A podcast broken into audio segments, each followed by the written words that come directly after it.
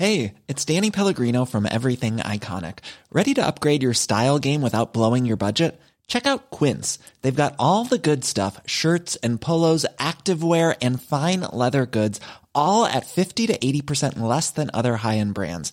And the best part? They're all about safe, ethical, and responsible manufacturing. Get that luxury vibe without the luxury price tag. Hit up quince.com slash upgrade for free shipping and 365 day returns on your next order. That's quince.com slash upgrade.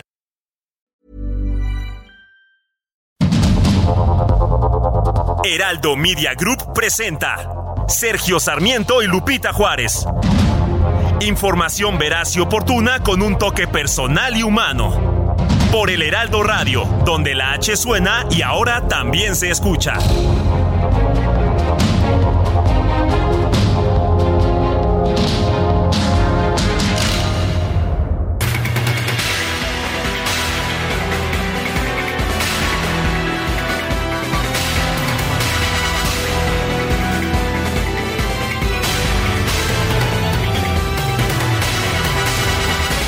Son las 7 de la mañana con un minuto. Soy Sergio Sarmiento. Le doy a usted la bienvenida a El Heraldo Radio. Lo invito a quedarse con nosotros. Estará muy bien informado también podrá pasar un rato agradable. Nos gusta darle a usted el lado amable de la noticia, siempre y cuando la noticia lo permita. Y tenemos muchísima información, ¿no es así, mi querida Lupita Juárez? ¿Cómo estás, mi querido Sergio Sarmiento? Buenos días para ti, amigos. ¿Cómo les va? Muy buenos días. Exprimirle todo a este mes que ya estamos cerrando. Y bueno, pues eh, a despedirlo bien, a cerrar con broche de oro y efectivamente les tenemos un resumen de las noticias más importantes.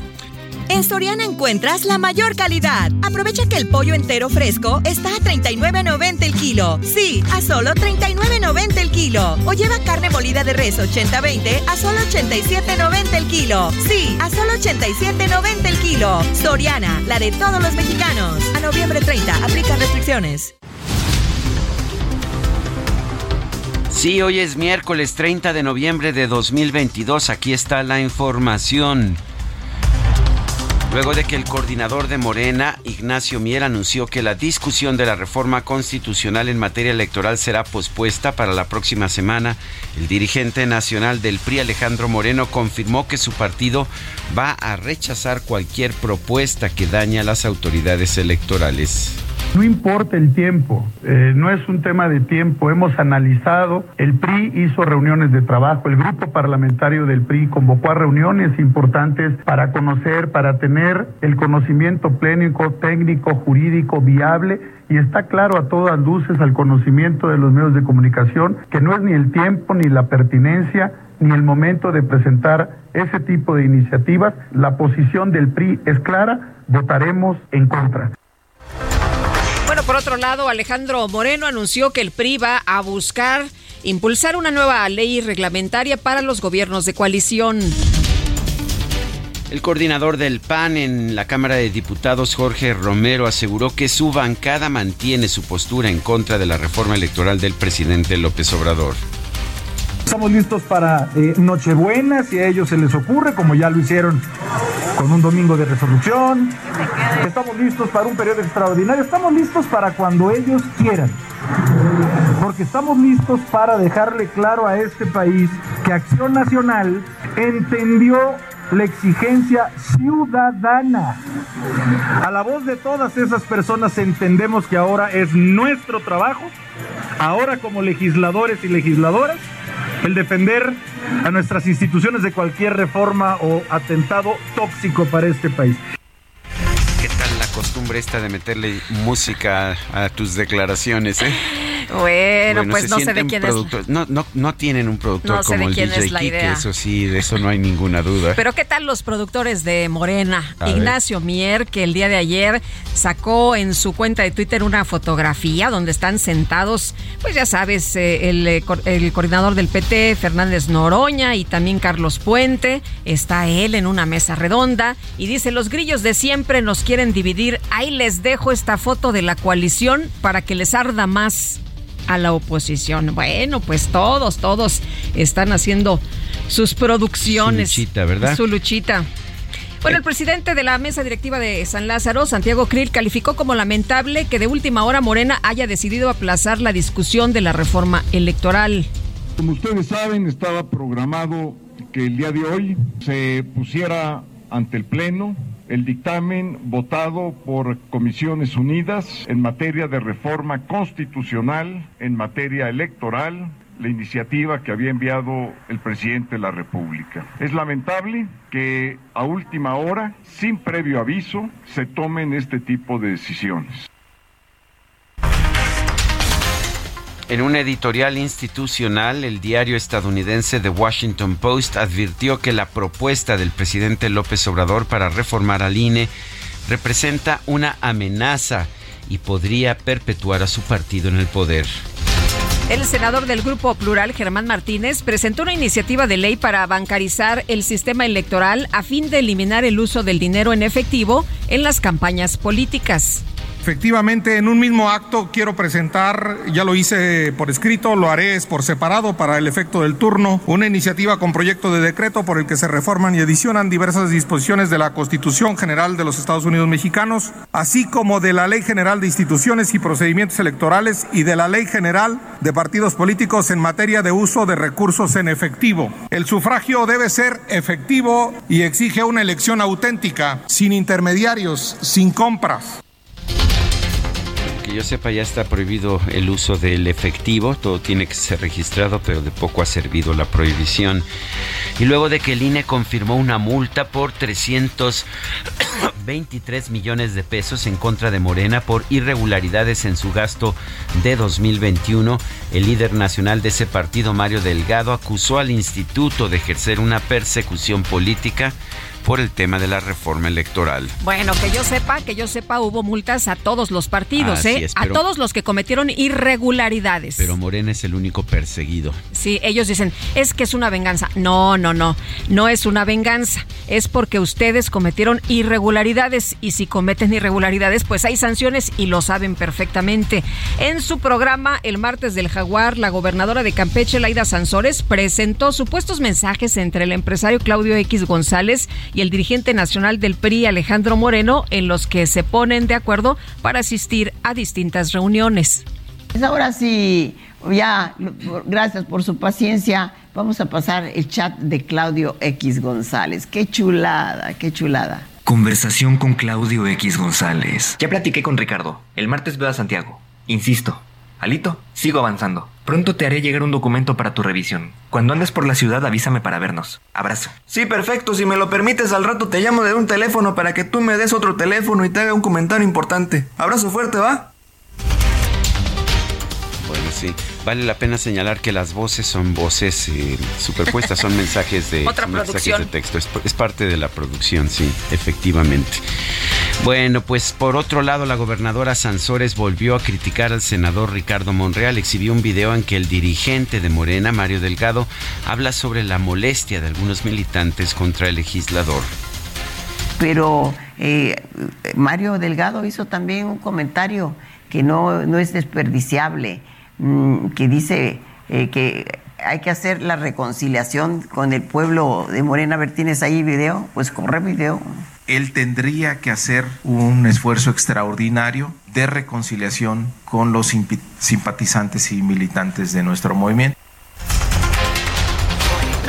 Pues ahí está lo que dice. Laida promoviendo a Ricardo Monreal. Pues sí, me parece que es su principal promotora, ¿no? Si alguien no conocía a Ricardo Monreal después de esta campaña intensa, pues lo, está catapultando. Oye, durante una visita a Tijuana, Baja California, el canciller Marcelo Ebrard aseguró que lleva 40 años desempeñando distintas tareas en la administración pública, lo cual le ha servido como preparación para dirigir al país. La jefa de gobierno de la Ciudad de México, Claudia Sheinbaum, rechazó que su gobierno haya obligado a sus trabajadores a acudir a la marcha del pasado fin de semana que encabezó el presidente López Obrador. Claudia Sheinbaum también confirmó que este miércoles se va a entregar al Congreso Capitalino el paquete económico 2023. Descartó que este incluya nuevos impuestos. La gobernadora de Quintana Roo, Mara Lezama, anunció la construcción de una estación de bomberos en la isla de Holbox tras el incendio que dejó a una persona lesionada y dos hoteles dañados. Y es que estaba la quemazón y resulta que... Y los bomberos, que no hay bomberos. Ah, caramba, pues ¿cómo está eso? Después de el niño ahogado. En el municipio de Aguadulce, Veracruz, este martes se registró una explosión causada por una fuga de etano. Fíjese usted que se reportó el saldo de por lo menos 19 personas heridas. Las autoridades sanitarias de Durango confirmaron una nueva muerte por meningitis aséptica en el estado. Hasta el momento suman 17 los decesos y hay 68 casos positivos. Durante un acto de supervisión del IMSS Bienestar en el estado de Guerrero, el presidente López Obrador llamó al secretario de Salud Jorge Alcocer a no tener servicios de salud de tercera o de cuarta en esa entidad. La senadora del PAN Alejandra Reynoso y el diputado Héctor Jaime Ramírez presentaron una denuncia penal contra el director del ISTE, Pedro Centeno, por los delitos de falsedad en declaraciones, corrupción y ejercicio indebido del servicio público, tras la adjudicación directa de un contrato por más de 144 millones de pesos. Bueno, y por otra parte, la Secretaría de Infraestructura, Comunicaciones y Transportes anunció la derogación de las medidas presentadas el pasado primero de noviembre para suspender los trámites en el sector del transporte luego de que la dependencia, como ustedes saben, fue blanco de un ataque cibernético. Bueno, y la titular de la Secretaría de Educación Pública, Leticia Ramírez, compareció este martes ante la Comisión de Educación de la Cámara de Diputados como parte de la glosa del cuarto informe de gobierno del presidente López Obrador. La funcionaria destacó la entrega de becas a casi 11 millones de estudiantes. La Sala Superior del Tribunal Federal de Justicia Administrativa ejerció su facultad de atracción para resolver la demanda de nulidad que interpuso el consorcio conformado por Grupo México y Acción Infraestructuras por la terminación anticipada del contrato para la construcción del tramo 5 Sur del tren Maya.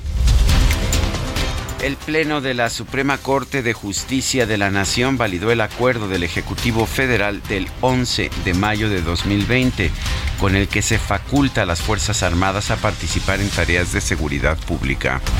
El canciller Marcelo Ebrard informó que de acuerdo con la Embajada de los Estados Unidos en México, Edgar Valdés Villarreal, alias La Barbie, continúa bajo custodia de las autoridades de ese país, pero no aparecen los registros no de, de, reos federales. El fundador del grupo paramilitar Oath Keepers, Stuart Rhodes, fue declarado culpable del delito de sedición por participar en el asalto al Capitolio de los Estados Unidos en enero del 2021. El presidente de Chile, Gabriel Boric, anunció que la próxima cumbre de la Alianza del Pacífico se va a realizar en Perú. Explicó que la fecha del evento se dará a conocer una vez que concluyan las consultas con los otros países miembros. Y en información deportiva, la selección mexicana de fútbol enfrenta esta tarde a Arabia Saudita en la última jornada de la fase de grupos del Mundial Qatar 2022. Y la FIFA anunció que la francesa Stephanie Frappart se va a convertir en la primera mujer en arbitrar un partido del Mundial de Fútbol varonil durante el duelo de este jueves entre Alemania y Costa Rica.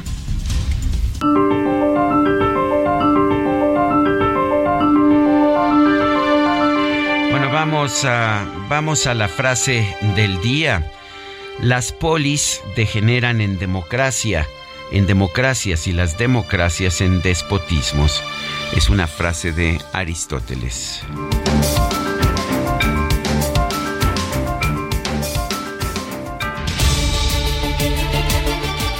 Y vamos a las preguntas ayer desde Guadalajara. Qué bien la pasamos en la Feria del Libro de Guadalajara, ¿verdad? Oye, ¿pudiste comerte tu tortita ahogada? No, pues a qué hora. Ay, yo sí me di una escapadita y me fui qué rica. pa'l Real a comerme una tortita. No, yo no pude. Pero bueno, mira, eh, ¿sabes qué? También por otra parte, debo decirte que hay muchas delicias en la cocina ah, sí, qué cosa, y la cocina qué cosa. Y las tortas ahogadas no son particularmente mi favorito. No son tu favorita. Ah, yo la que probé, no sabes qué delicia, porque es de un concepto de un chef que la está haciendo en grande por allá en, Jalisco. Pero bueno, tenemos, tenemos vamos, más. Vamos a las preguntas. Ayer preguntamos, ¿votará la oposición unida contra la reforma electoral constitucional de AMLO? Nos dijo que sí 76.7%, que no 9.2%, quién sabe 14.1%. Recibimos 5.716 participaciones. Vale la pena señalar que finalmente Ignacio Mier pospuso la votación que se iba a llevar a cabo. Y bueno, eh, más te vale Guadalupe si quieres participar en la pregunta de este día que ya coloqué en mi cuenta personal de Twitter arroba Sergio Sarmiento, que te apures porque solamente está por 10 horas. ¿Ah, solamente por 10 horas, no va a durar todo el día. La pregunta es la siguiente. ¿Cuál piensa que será el resultado del juego México-Arabia Saudita? Y mira los mexicanos un poco escépticos. Triunfo de México 32.5%, triunfo de Arabia Saudita 41%, empate 26.5%, en 51 minutos hemos recibido 1.470 votos. Híjole, pues ahí está, ahí pues está, te lo digo creo que tenemos no solamente que ganar, sino que golear y además... ¿Te acuerdas del partido pasado? Sí. Que yo llegué y todo el mundo con su camiseta verde aquí, muy emocionados, y me decían, vámonos al Ángel. Y ahora es así de, hola, buenos días, ¿vas a ver el partido? Sí, este... a, ver, a, ver, si metemos por lo menos un gol en, todo el Mundial. Sí, pues a ver ¿Te acuerdas cuando, cuando queríamos llegar al quinto partido? Sí, caray. Oye, dice una de las compañeras, necesitamos un milagro. bueno, pues ahí está. Ya sabe usted, está en mi cuenta personal de Twitter. El amor inspira nuestras acciones por México. Reforestando la tierra, reciclando, cuidando el agua, impulsando a las mujeres y generando bienestar en las comunidades. Juntos somos Coca-Cola y contigo el amor multiplica.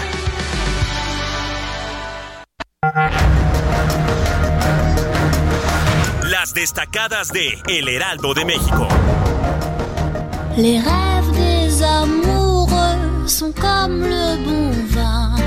Ils donnent de la joie. Ay, que se me hace que ya está listo un rico desayuno. Suena, suena eso, ¿verdad? Suena eso, suena muy bien. Itzel González, ¿cómo estás? Muy buenos días. Muy buenos días, Lupita, Sergio, queridos destacalovers. Esta mañana arrancamos con buenas noticias porque la baguette, el pan básico de Francia, entró a la lista del patrimonio inmaterial de la UNESCO. Uy, qué rico. Así, que, híjole, y para esta mañana, pues, por supuesto, por supuesto que se antoja y ahora la baguette, pues ya se incluye en la lista de las 600 tradiciones de más de 130 países que, que la UNESCO pues ya proclamó patrimonio inmaterial. Sergio Lupita, amigos, último día del mes, último jalón del mes de noviembre, así que ¿qué les parece si comenzamos esta mañana con las destacadas del Heraldo de México?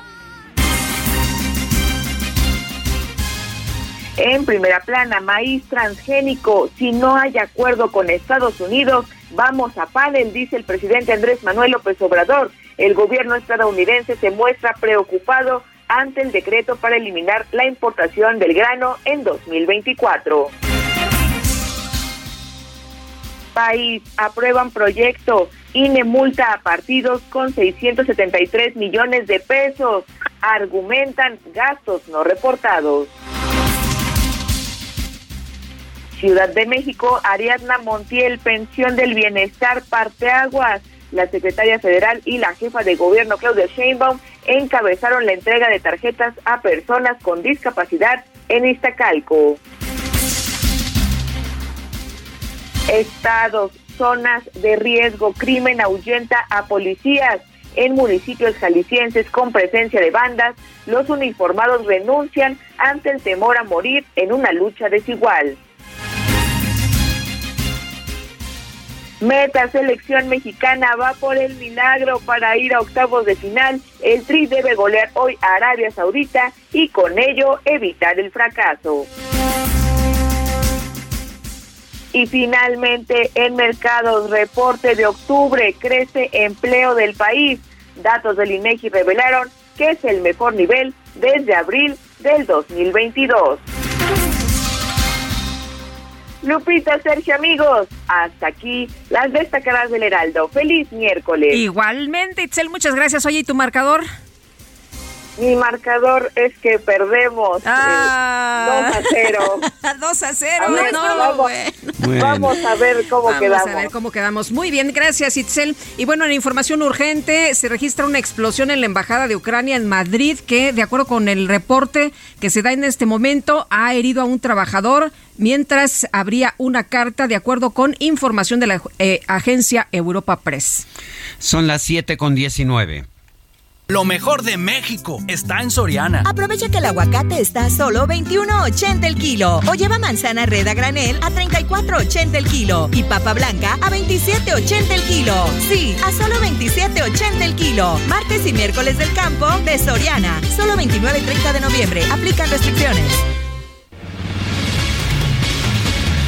Como dice el Heraldo, que para el milagro tenemos que golear. ¿Cuántos goles hemos metido en el Mundial hasta ahora? Es que perdí la cuenta, Lupita.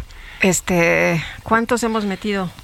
No, nadie dice nada. ¿O será que no hemos metido? Nadie se acuerda de que ya hemos metido ningún gol. Bueno, mira, mejor vamos con la información. El Pleno de la Suprema Corte de Justicia de la Nación validó el acuerdo del Ejecutivo Federal del 11 de mayo de 2020 que faculta a las Fuerzas Armadas a participar en tareas de seguridad pública. Diana Martínez, adelante. Así es, Sergio Lupita, muy buenos días. La Suprema Corte de Justicia de la Nación avaló el acuerdo presidencial por el que se dispone de las Fuerzas Armadas para realizar labores de seguridad pública hasta marzo de 2024.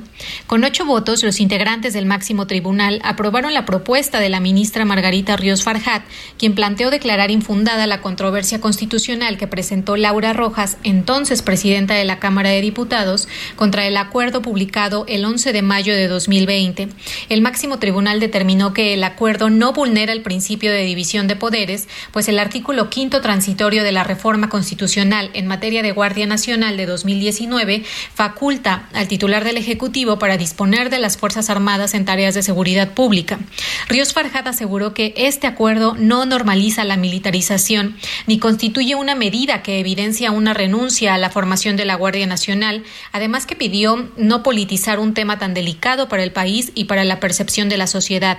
El ministro presidente Arturo Saldívar aseguró que este asunto no consiste en determinar si deben o no utilizarse las Fuerzas Armadas en tareas de seguridad pública, ni cómo debe enfrentarse al crimen organizado, sino analizar si el Ejecutivo Federal ejerció correctamente la facultad para disponer de estas Fuerzas Armadas. Hasta aquí mi reporte. Muy bien, Diana Martínez, gracias por esta información. Bueno, y en un eh, tuit que acaba de postear Alejandra Frausto, eh, la secretaria de Cultura del Gobierno de, la, pues ha, mencionado que está devastada por el fallecimiento de Federico Silva, creador magnífico y ser humano inigualable. Hoy el Palacio Bellas Artes recibirá eh, recibiría en vida a uno de los grandes maestros de la plástica, pero el destino quiso otra cosa. Todo mi cariño a su familia y a sus amigos. Falleció Federico Silva. Bueno, pues ah, descanse, descanse en paz. Son las 7 de la mañana con 23 minutos.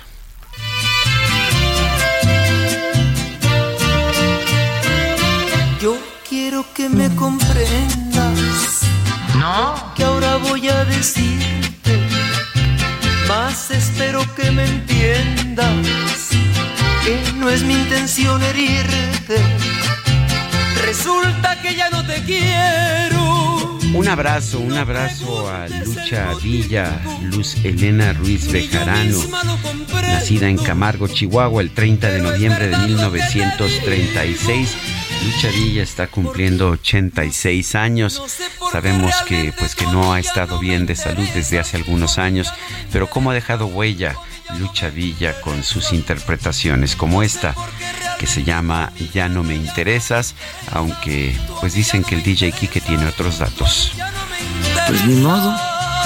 Yo quiero que te enamores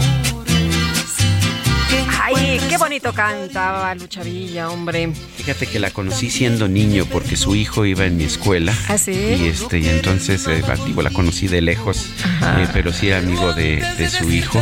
Y bueno, pues... ah, Qué mujerón, ¿verdad? sí, Grandota. un gran, gran, sí. Grandota, yo la vi una vez. Bueno, con mi De- estatura. Era de Chihuahua. Era de sí. Chihuahua, bien grandota. Zacatecana frente a esa chihuahuense, pues no había ni qué, ¿no? Ni Oye, la forma. vi, la vi en el Teatro de la Ciudad. No sabes qué, qué gozo. Nuestro número de WhatsApp para que nos mande mensaje 55 20 10 96 47. Vamos a una pausa y regresamos. interesas, tú a mí ya no me interesas, tú a mí ya no me interesas.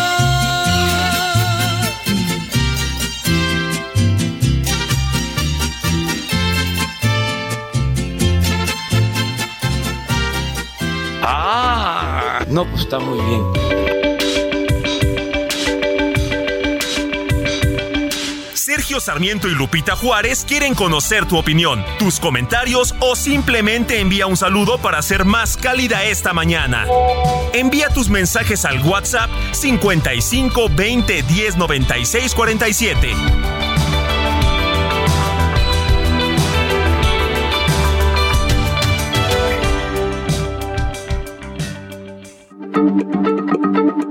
Heraldo Radio, la H se lee, se comparte, se ve y ahora también se escucha.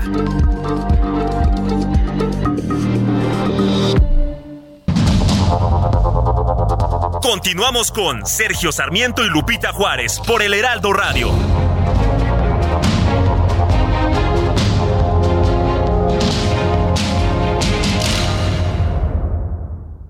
Soriana vive tu pasión con todo. Lleva carne de res para asar a solo 171 pesos el kilo. O el six pack de cerveza barridito en lata o botella a 50 pesos con 100 puntos. Y 4x3 en chips Barcel y Golden Nuts. Soriana, la de todos los mexicanos. Solo noviembre 30. Aplican restricciones. Evita el exceso. Yo soy mexicano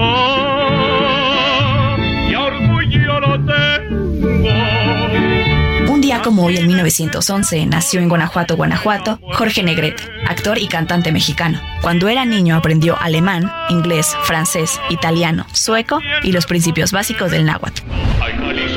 Ingresó al heroico colegio militar graduándose como teniente de caballería y administración del ejército mexicano con altas calificaciones. Después de actuar en Estados Unidos, regresó a México en 1941, donde interpretó el papel principal en el filme Ay Jalisco no te rajes, que lo llevó al éxito y a la fama internacional y lo convirtió en una de las máximas figuras artísticas en América Latina. El charro cantor alcanzó el éxito con las películas Allá en el Rancho Grande, Dos tipos de cuidado y Los tres alegres compadres. Traigo música en el alma. Fundó el Sindicato de Trabajadores de la Producción Cinematográfica de la República Mexicana y reorganizó junto con un grupo selecto de actores la ANDA. El 5 de diciembre de 1953, Negrete falleció a los 42 años en la ciudad de Los Ángeles, California, a causa de la enfermedad crónica originada por una hepatitis C. Por decisión presidencial de Adolfo Ruiz Cortines, el traslado de sus restos se hizo en un avión del gobierno federal y además se declaró Día de Luto Nacional. En su honor, el antes Teatro de la Asociación de Actores lleva su nombre, el Teatro Jorge Negrete, así como varias calles y colonias del país. Que digan que estoy dormido y que me traigan a ti. México lindo y querido, si muero lejos de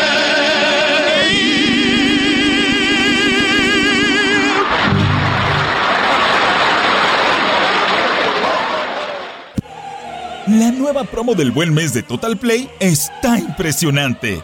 Porque es una promo que sí es promo. Llévate 150 canales, 100 en HD para que veas tus programas favoritos, además de 50 megas extra para navegar. Un servicio de TV adicional por 4 meses y por tiempo limitado, el nuevo Total Play TV y un Wi-Fi Pro sin costo de por vida. Cámbiate ya y vive la experiencia Total Play.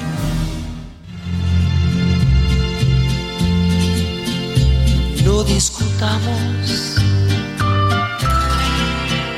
porque después de la primera discusión hay muchas más. Hoy terminamos. No discutamos. Tuve la culpa, fue mi error por no decirte francamente que ya no te amo. Pedí perdón y no me quieres perdonar. ¿Qué quieres que yo haga? Que me quede o que me vaya, porque no puedes evitar que yo no quiera. Es más, No te la sabes todita. Es de Juan Gabriel, pero la interpreta Lucha Villa. ¿Te gusta, verdad, Lupita? Ay, no me preguntes que cuándo comenzó este amor. Por Dios que no me acuerdo. Ay, bueno. No, yo creo que Lupita todavía no es viernes, ¿eh? Todavía no es viernes, es miércoles. Apenas estamos a mitad de la semana. ¿Y esto cómo se llama? No discutamos. Mejor no discutamos sobre este tema, Lupita. Tienes razón, tuve la culpa, fue Bueno, y vámonos a los mensajes. Eh, ¿Qué tal? Muy buenos días. Soy la señora Vadillo, quien los saluda con mucho gusto. Qué buena frase eligió el día de hoy el señor Sarmiento, muy cierta. No perdamos la fe por nuestra selección, a quien le deseo muy buena suerte. Muchas gracias y lindo día. Bueno, dice otra persona, en el trabajo nos piden la hoja de actualización fiscal. Yo ya saqué mi hoja, pero como no trae mi dirección, saqué la cita para corrección. Estoy formada en la fila virtual y ¿qué creen? No llega mi cita. ¿Por qué nos hacen más difícil esta situación? Atentamente, Elizabeth de Ixtapaluca. La verdad es que se ha vuelto una pesadilla cualquier trámite con el SAT. Lo curioso del caso es que una de las promesas del presidente López Obrador fue que iba a eliminar todos estos trámites y se iba a creer en la buena fe de los contribuyentes y solamente quienes, pues quienes faltaran, ellos sí serían objeto de persecución, pero que iba a ser como en otros países del mundo, donde en principio, pues le crees al contribuyente y bueno, pues los trámites eh, los, los va realizando, pero no esto de, de manera que no te sencilla, puedan, ¿no? pero de no manera de que no te puedan fácil. pagar. Sí. No, qué barbaridad. ¿Y por qué nos hacen más difícil esta situación? Pues porque pueden. nada más, nada más por eso. Oye, eh, dice, ya estamos listos para estar bien informados. Saludos desde Apodaca, Nuevo León. Y bueno, eh, se confirma que el presidente Andrés Manuel López Obrador va a viajar a Perú el 14 de diciembre para la cumbre de líderes de la Alianza del Pacífico. Esta cumbre, pues que se iba a realizar en México, llegaron todos los mandatarios, pero el presidente la canceló para ponerse del lado del presidente Castillo de Perú en una disputa política interna allá mm, del Perú. Bueno, pues ahora se va a hacer allá en Perú, pero le tendremos más información. Mientras tanto, el Congreso de la Ciudad de México aprobó, aprobó con 44 votos a favor y cero en contra el dictamen por el cual se reconoce por ley la denominada violencia vicaria, ¿sí? La violencia vicaria. Vamos a escuchar a Cintia Stettin con esta información. Adelante, Cintia. ¿Qué tal? Muy buenos días a ustedes y al auditorio. Pues así como lo comentas, este dictamen ayer fue aprobado por tanto por ley y en cuanto la jefa de gobierno Claudia Sheinbaum publica esta reforma a la ley de acceso de acceso a las mujeres en la vida libre de violencia en la Ciudad de México, en la Gaceta Capitalina pues se podrá eh, ya reconocer la violencia vicaria. Pero ¿qué es la violencia vicaria? Esta se define como la acción o omisión cometida principalmente por los hombres que hayan tenido alguna relación de matrimonio o concubinato y a través de diversos mecanismos que impidan pues la convivencia de una madre con sus hijos para manipularla o controlarla. Comentarte pues que en la discusión de este dictamen en el Congreso capitalino, la presidenta de la Comisión de Género, Ana Francis López, López Manguén, señaló que este es el primer paso justo para reconocer esta este tipo de violencia y dijo que el siguiente será buscar la tipificación de esta en el Código Penal para lograr sancionar a quienes la ejerzan. Comentarle también al auditorio que esta no solo la puede ejercer eh, pues a la, pareja de, de, una persona, al contrario, también puede ser ejercida por un familiar. En tanto, pues esperaremos que en breve la publiquen en la Gaceta de la Ciudad de México. Eh, por otra parte, te comento que legisladores del Congreso de la Ciudad de México ya afinan los detalles para la discusión y análisis del paquete presupuestal del 2023. Es por ello que hoy alrededor de las 10.30 de la mañana la secretaria de Finanzas, Lucelena González, entregará el paquete fiscal que incluye la ley de ingresos, la ley de egresos y el código fiscal para el próximo año. Este, pues ya al entregar este documento, el próximo lunes la comisión de, de, presupuesto de este Congreso Capitalino se reunirá de manera presencial con los titulares de la Procuraduría Fiscal, la Tesorería y la Subsecretaría de Egresos para hablar sobre este eh, pues presupuesto que hoy es el último día para entregar y se entregará alrededor de las 10.30 de la mañana. Es la información que tenemos hasta el momento. Muy bien, pues muchas muchas gracias Cintia Stettin por esta información y ya nos queda claro eh, qué es la violencia vicaria y pues por qué se está prohibiendo en la Ciudad de México. Gracias, fuerte abrazo. Seguimos pendientes, muy buenos días. Muy buenos días. Oiga, ayer Morena, Morena pospuso hasta la siguiente semana la votación de la reforma electoral propuesta por el presidente López Obrador. Explicó el coordinador eh, Mier de, Morena que por prudencia y a petición de algunos legisladores, Arturo Espinosa Silis, abogado en Derecho Electoral y director de Estrategia Electoral, qué gusto saludarte esta mañana. Buenos días, ¿cómo estás? Muy buenos días, Lupita. Muy buenos días, Sergio. ¿Cómo están? Bien. Oye, pues, ¿qué lectura le das a, todo esto? Dicen que para, em, pues, eh, todavía estudiar un poco, que para analizar, pero ¿tú crees que todavía tengan mucho que analizar? Ver, yo, creo que más bien la parte en la que tienen que analizar, me parece que en el tema de la reforma constitucional ya está prácticamente todo dicho. ¿A qué me refiero? Esta reforma se presentó por el presidente desde el 30 de abril. Desde entonces ha habido discusión, análisis, ha habido parlamentos abiertos, ha habido innumerables foros que se están llevando a cabo. Entonces, creo que el planteamiento de esos temas ya está agotado. De esta forma. Ah, qué caray, se nos cortó la comunicación. Vamos a tratar de restablecer el contacto con Arturo Espinosa Siles. Como usted sabe, él es un especialista en estos temas en materia de derecho electoral. Y les decíamos más temprano, Sergio, que ayer pues había algunos rumores, ¿no? De que se había pospuesto porque el PT y el Partido Verde dicen que no les conviene esta reforma tal cual del presidente López Obrador. Y para que no hubiera dudas de que están juntos, de que no hay ruptura, pues sacó una fotografía en la que está Fernández Noroña, está Carlos Puente del Partido Verde y él están sentados juntos. Eh, Arturo, nos explicabas eh, tu lectura precisamente y nos decías que, bueno, pues ya, ya está todo revisado, ¿no?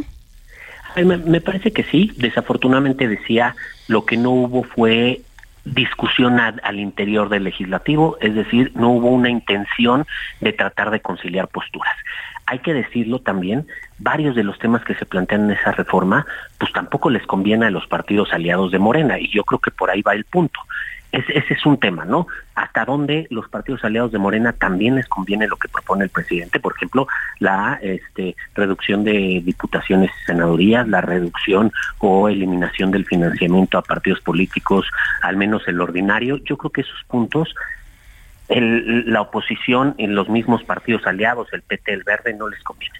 Pero por el otro punto, también yo creo que el tema de plantear un plan B, una reforma únicamente legal, que implique cambios, los cambios que busca el presidente, que a, reducir la estructura de línea, abaratar el costo de, las elecciones, digamos, reducir todo el aparato, que es lo que se buscaba. Hace poco, en un debate que tuvimos, me decía alguien de, de Morena, me decía, es que lo que buscamos es reducir todo el aparato, por eso también nos vamos a los congresos locales y a los ayuntamientos. A lo mejor eso no es tan electoral, digamos, el número de integrantes y demás, pero pues también es parte de lo que buscan.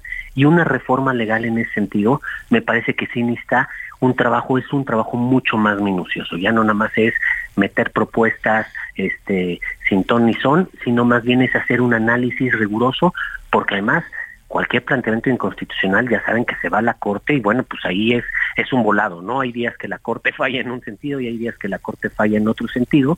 Entonces, yo creo que esa parte, ¿no? Ver qué es lo que le conviene o no, qué tan a bordo están los partidos aliados de Morena y por el otro lado, ver el detalle fino de el famoso plan B para ver hasta dónde piensan llegar y hasta dónde pueden cambiar lo que ellos quieren. ¿Qué, estás esperando en el plan B y qué significa que el presidente haya dicho que lo va a presentar aunque no haya concluido la discusión constitucional?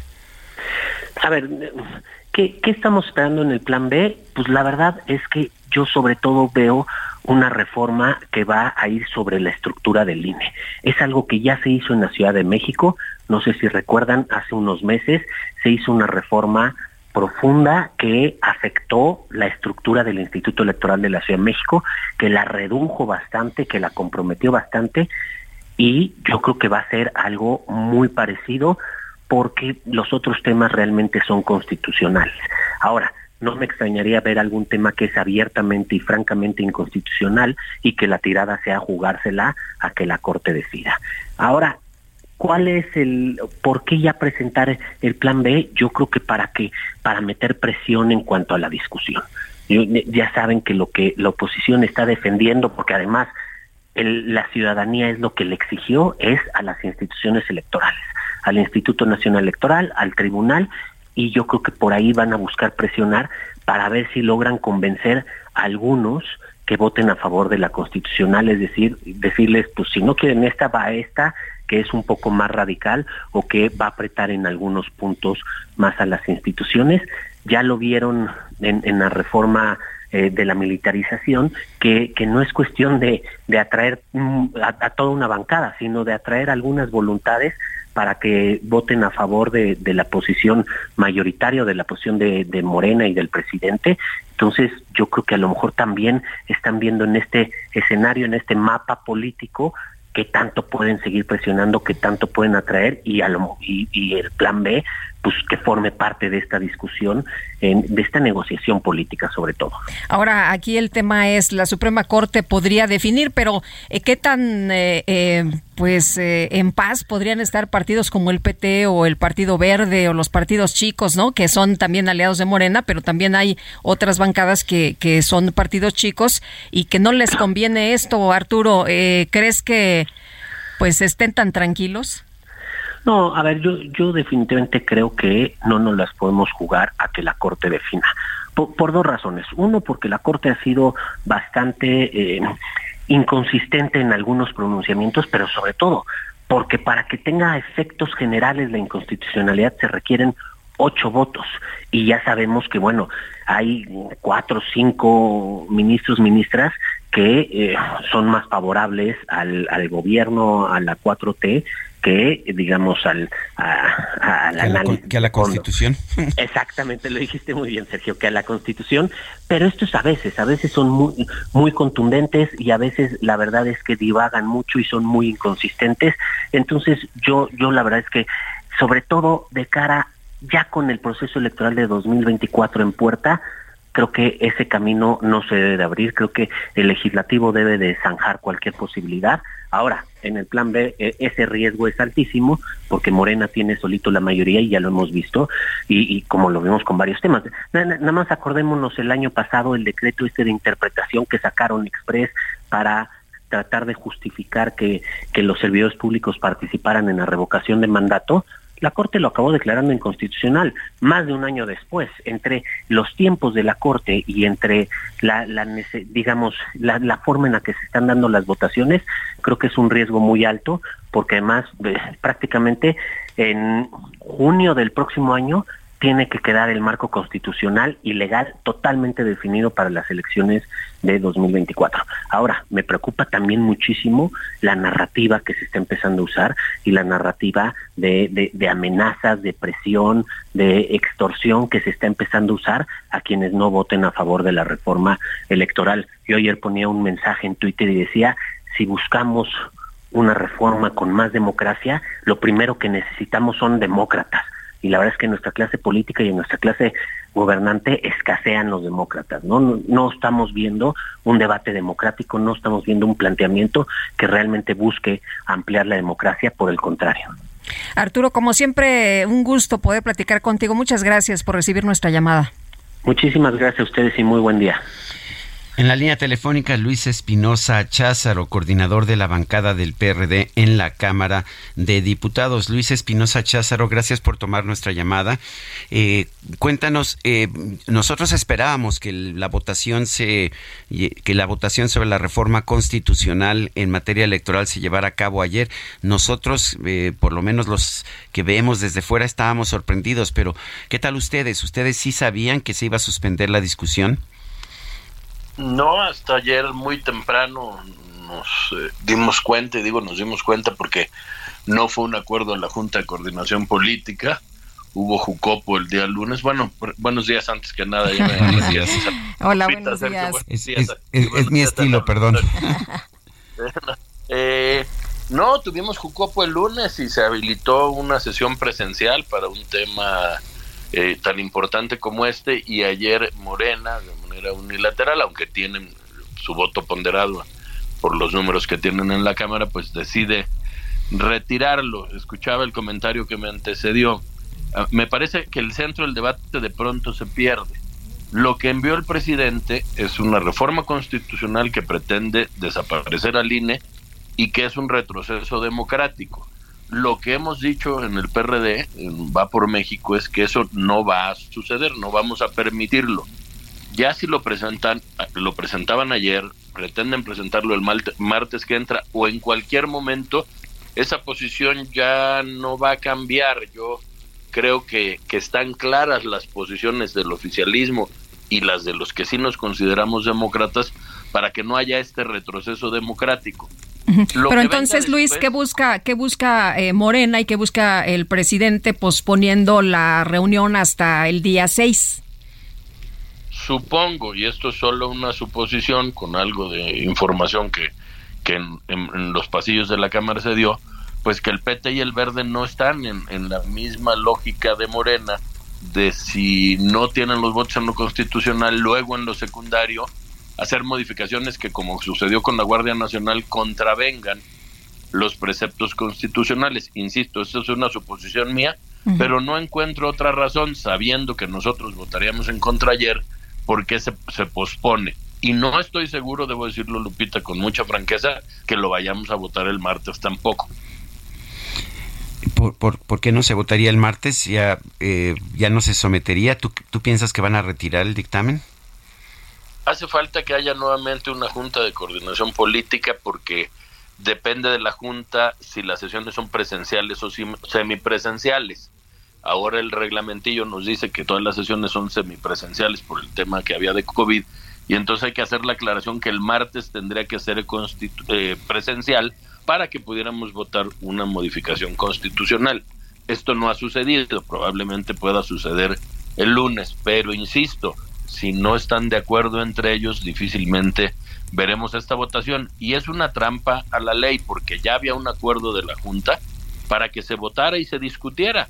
Independientemente que tengan o no los votos, no se pueden estar cambiando las votaciones a contentillo. Y de lo que se priva a la ciudadanía, de lo que se priva al, al pueblo de México, es de claramente en la tribuna exponer con claridad las posiciones que tenemos unos y otros. Insisto, puede ser que sí se vote el martes lo constitucional o podemos ver que de aquí al martes con dispensa de trámites pretendan presentar reformas a leyes secundarias para las que no necesitan una mayoría calificada. Oye, ayer eh, presentaba Ignacio Mier una fotografía y decía que los quieren dividir y decía para que les arda a la oposición y presentaba esta fotografía con Carlos Puente del Partido Verde y con eh, Fernández Noroña del PT. ¿Ustedes quieren dividir al, al, al PT, al Verde y a Morena? Los que dividen eh, este país entre conservadores y pueblo bueno, entre fifís y chairos, entre los que tienen la verdad absoluta y los que no acompañamos la visión del presidente, son los de Morena y su líder, que es el presidente de la República. Yo recordarán ustedes en la semana pasada, el fin de semana que estuvimos en Madrid con, con Ricardo Monreal, coincidía con él en la necesidad de que comience un, un periodo de reconciliación nacional más allá de los pensamientos que tengamos cada uno. No, nosotros no pretendemos eh, dividir a, Morena y a sus aliados. Ellos sabrán qué intereses los unen, qué intereses ahora se están eh, jugando de cara a este retroceso democrático, pero nosotros nos mantendremos firmes, como ya lo dije ayer en conferencia de prensa con el grupo parlamentario del PRD. Si es el martes, si es la siguiente semana, hay que recordarle al auditorio, ya el 15 de diciembre eh, termina el periodo ordinario de sesiones. Entonces yo ya veo muy complicado y muy sobre las rodillas estas maromas que intenta el oficialismo. Yo creo que lo que debería hacer es que ya votemos lo constitucional, argumentemos nuestros porqués unos y otros y en otro mejor momento discutir si hay leyes secundarias que pudieran construirse.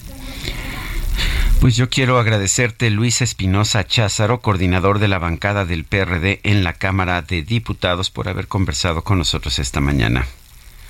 El agradecido soy yo siempre. Buenos días, Lupita, también para ti. Gracias. Hasta luego, Luis. Muy buenos días. Bueno, pues así son las cosas. Eh, vamos a ver qué, qué, la sorpresa va a ser lo que presente el presidente de la República aparentemente este fin de semana, que sería su plan B. Sabemos que la constitucional eh, no va a prosperar. No, que no a los sabadazos. Eh, bueno.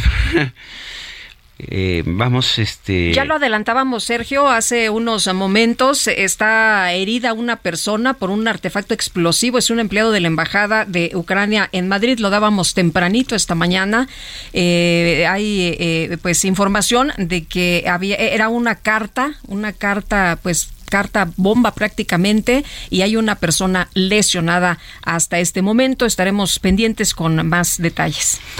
Son las 7.54. Nuestro número para que nos mande mensajes de WhatsApp es el 55 2010 96 47. Vamos a una pausa y regresamos. No discutamos. Tuve la culpa, fue mi error por no decirte francamente que ya no te amo perdón y no me quieres perdonar, ¿qué quieres que yo haga?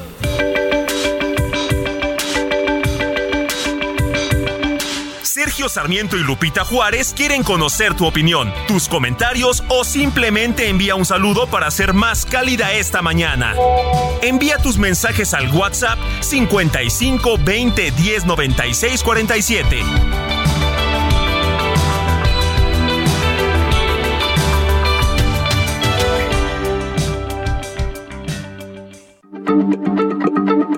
Heraldo Radio, la H se lee, se comparte, se ve y ahora también se escucha.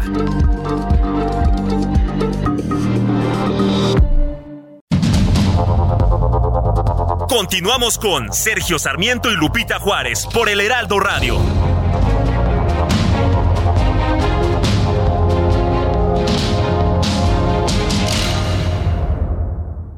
Heraldo Televisión, ahora también por Sky HD. Toda la programación de Heraldo Televisión a través del canal 161 de Sky HD. Noticias, deportes, entretenimiento, gastronomía y mucho más. Heraldo Televisión, en todo el país, ahora también por Sky HD. Podría volver, pero no vuelvo orgullo simplemente. Si te juré nunca volver, debes creerme que cumpliré y mi promesa es no volver. Aunque me digas que no puedes olvidarme, en este mundo nadie es indispensable. Tú puedes ser feliz sin mí y yo sin ti. O le dices tú o le digo yo al DJ Kike que no Yo, puede yo- hacer yo eso digo, a estas horas. yo le ¿Qué digo, la, la de nosotros sin hielo. Derecho. bueno, esta, esta también es de Juan Gabriel, ¿verdad? Sí. Se llama Juro que no volveré. Estamos escuchando a Lucha Villa. Y a propósito, una de las personas de nuestro público, Tere, dice, muy buen día, uf, Lucha Villa, no sé qué decirles, gracias por la elección. Pues ya ni nos diga nada, ya estamos aquí este de fiesta. Ya empezamos, ¿eh? Ya empezamos. empeza- ¿Cuándo inauguramos el Guadalupe Juárez? Digo, el Guadalupe Reyes. El Guadalupe Reyes, este, nosotros, el nuestro es el Guadalupe Juárez. sí. Inauguramos. Ya el próximo el 12, 12. Pero mira, el 5 de diciembre es aniversario luctuoso de Jorge Negrete, luego el 8 es de John Lennon. No, bueno, musicalmente va a estar fuerte este mes de Va a diciembre. estar muy bueno. Oye, nos dice eh, Francisco 1955. Buenos días, Sergio y Lupita. Me encanta. eh, la voz de Jorge Negrete, eso sí es tener voz. Igual que Lucha Villa. Por un momento olvidemos el foot y a López. Un fuerte abrazo. Gracias, don Francisco 1955. Oye, y fan, eh, nuestra compañera Angelina Negrete. Ah, pues muy bien. Oye, y yo sí tengo que mencionar este, este mensaje que recibí en Twitter. Viene de ahí. Sí, este mensaje que eh, dice, lo logramos, ya estamos como Dinamarca y nos muestra el grupo C y el grupo D de allá de, de, Qatar y resulta que pues sí, estamos igualitos que, que Dinamarca con, una, con un solo punto, aunque ellos tienen...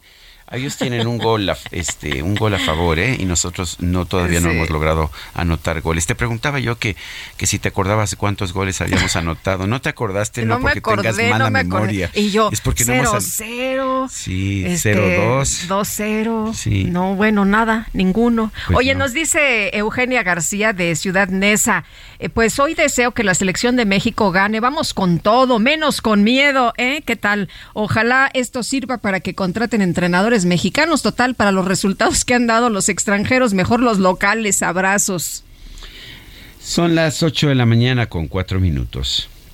Lo mejor de México está en Soriana. Aprovecha que el aguacate está a solo 21.80 el kilo. O lleva manzana red a granel a 34.80 el kilo. Y papa blanca a 27.80 el kilo. Sí, a solo 27.80 el kilo. Martes y miércoles del campo de Soriana. Solo 29 y 30 de noviembre. Aplican restricciones. El pronóstico del tiempo con Sergio Sarmiento y Lupita Juárez.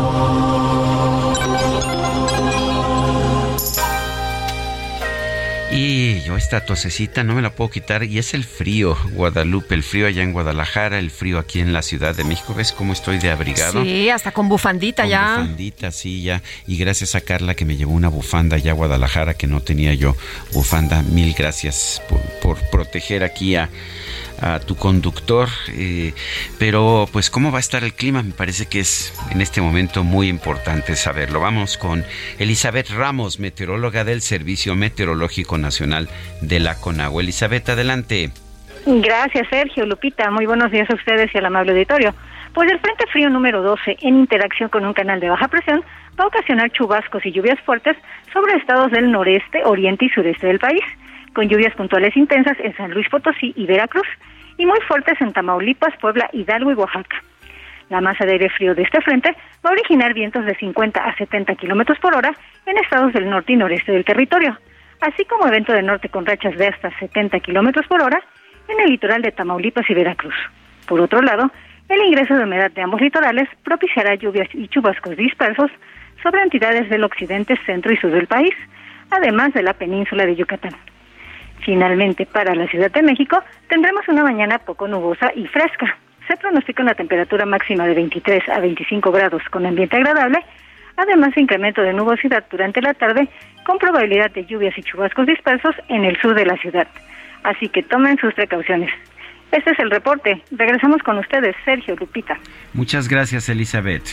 Excelente día. Igualmente, pues no va a estar tan tan mal, ¿eh? 23 grados 24, pues a todo dar.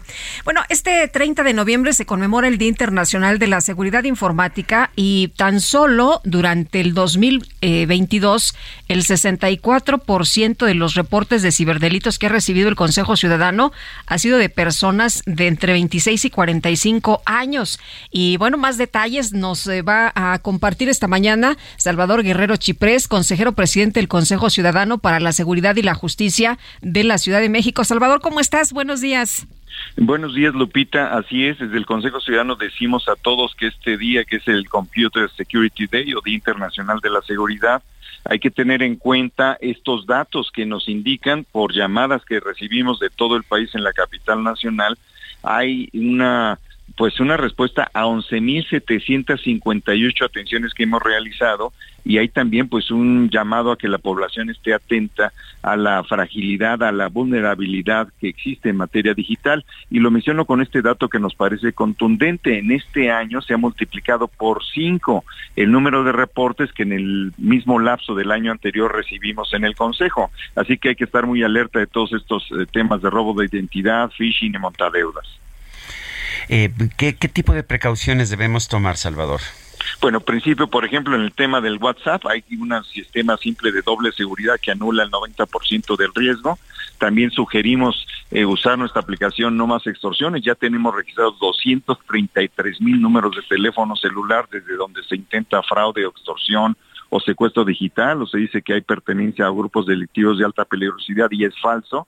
Y recordar que los datos de Envipe, de Endire y todos nos señalan que el 92% del riesgo eh, que tiene que ver con estos delitos como fraude extorsión entra por el teléfono. Así que con mantener vigilancia respecto del teléfono y cuidado de las huellas digitales que vamos dejando, podemos deshacernos de buena parte de la vulnerabilidad, eh, querido. Querido eh, Sergio. Salvador, entonces, ¿se ha incrementado lejos de, disminuir este número de, de delitos? ¿Se ha incrementado, nos decías? Así es, eh, repito, se ha multiplicado por cinco el número de reportes. Tuvimos 11.758 este año, lo que va del año, y el año pasado, a este momento de noviembre, teníamos 2.396. Provienen muchas llamadas del Estado de México, prácticamente el 40%.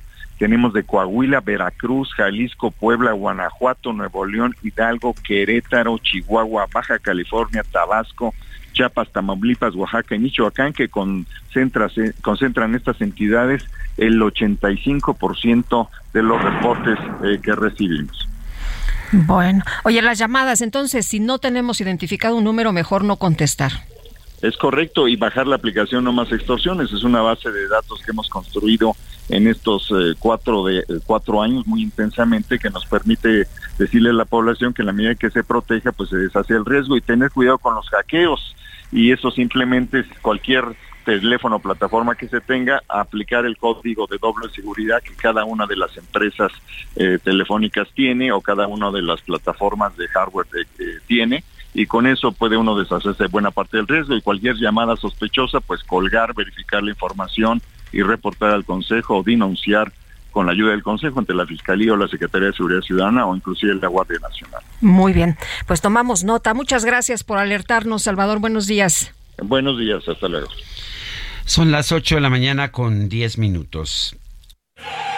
La nueva promo del buen mes de Total Play está impresionante. Porque es una promo que sí es promo.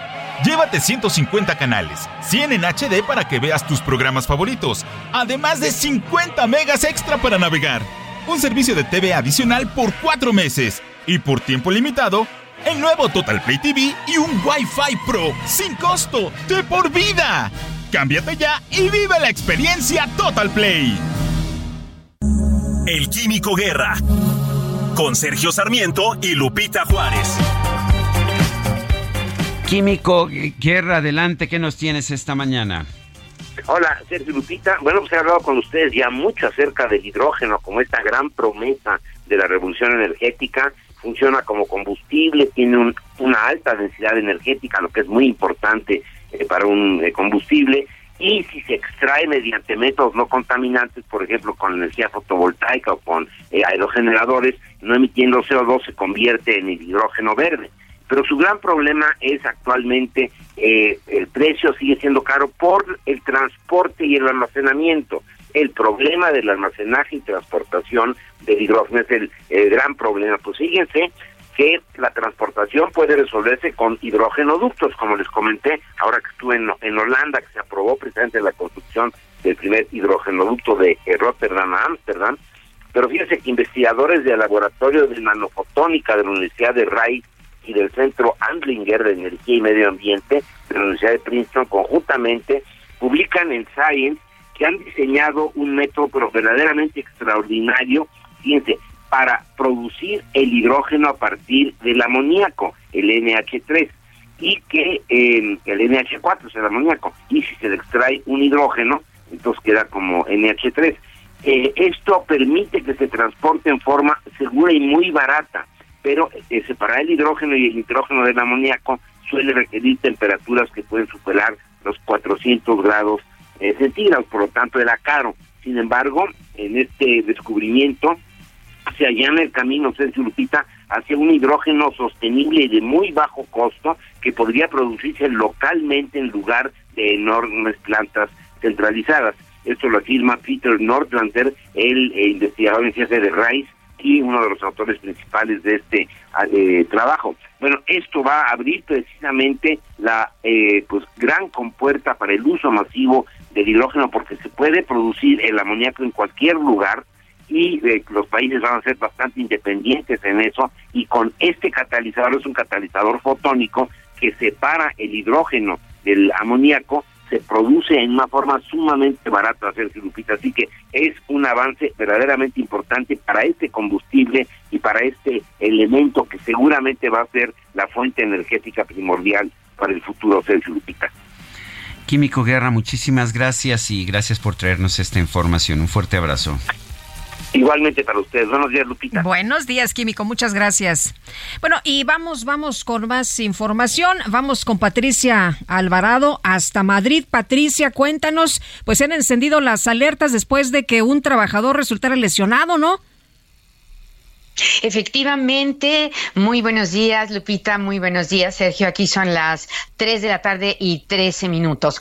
A la una de la tarde, hace poco más de dos horas, se activó el protocolo antiterrorista en la capital española tras el envío de una carta bomba a la embajada de, a la embajada de Ucrania en la capital española. Un empleado de la administración de esta legación diplomática resultó herido de un dedo con carácter leve y se le acercó de inmediato al hospital más cercano, eh, fue la clínica de Nuestra Señora de América y salió por su propio pie, se encuentra perfectamente, gracias a Dios, la herida pues era muy, muy leve. En torno a la embajada ucraniana, que está situada en la ronda de Abudilla 52, que esta es la zona de Hortaleza, en el norte de Madrid, se han acercado decenas de vehículos de la Policía Nacional, al igual que varios especialistas en explosivos del cuerpo de los TEDAX. El juzgado número 4 del Tribunal de la Audiencia Nacional en Madrid, que está especializado precisamente en delitos terroristas, se ha hecho cargo de la investigación judicial. Eh, la carta, que no llevaba remitente, iba dirigida al embajador Sergi Pojorrel que está frente a la delegación diplomática desde el año 2020. Hay un llamamiento a la prudencia, Lupita, mientras se aclara lo ocurrido.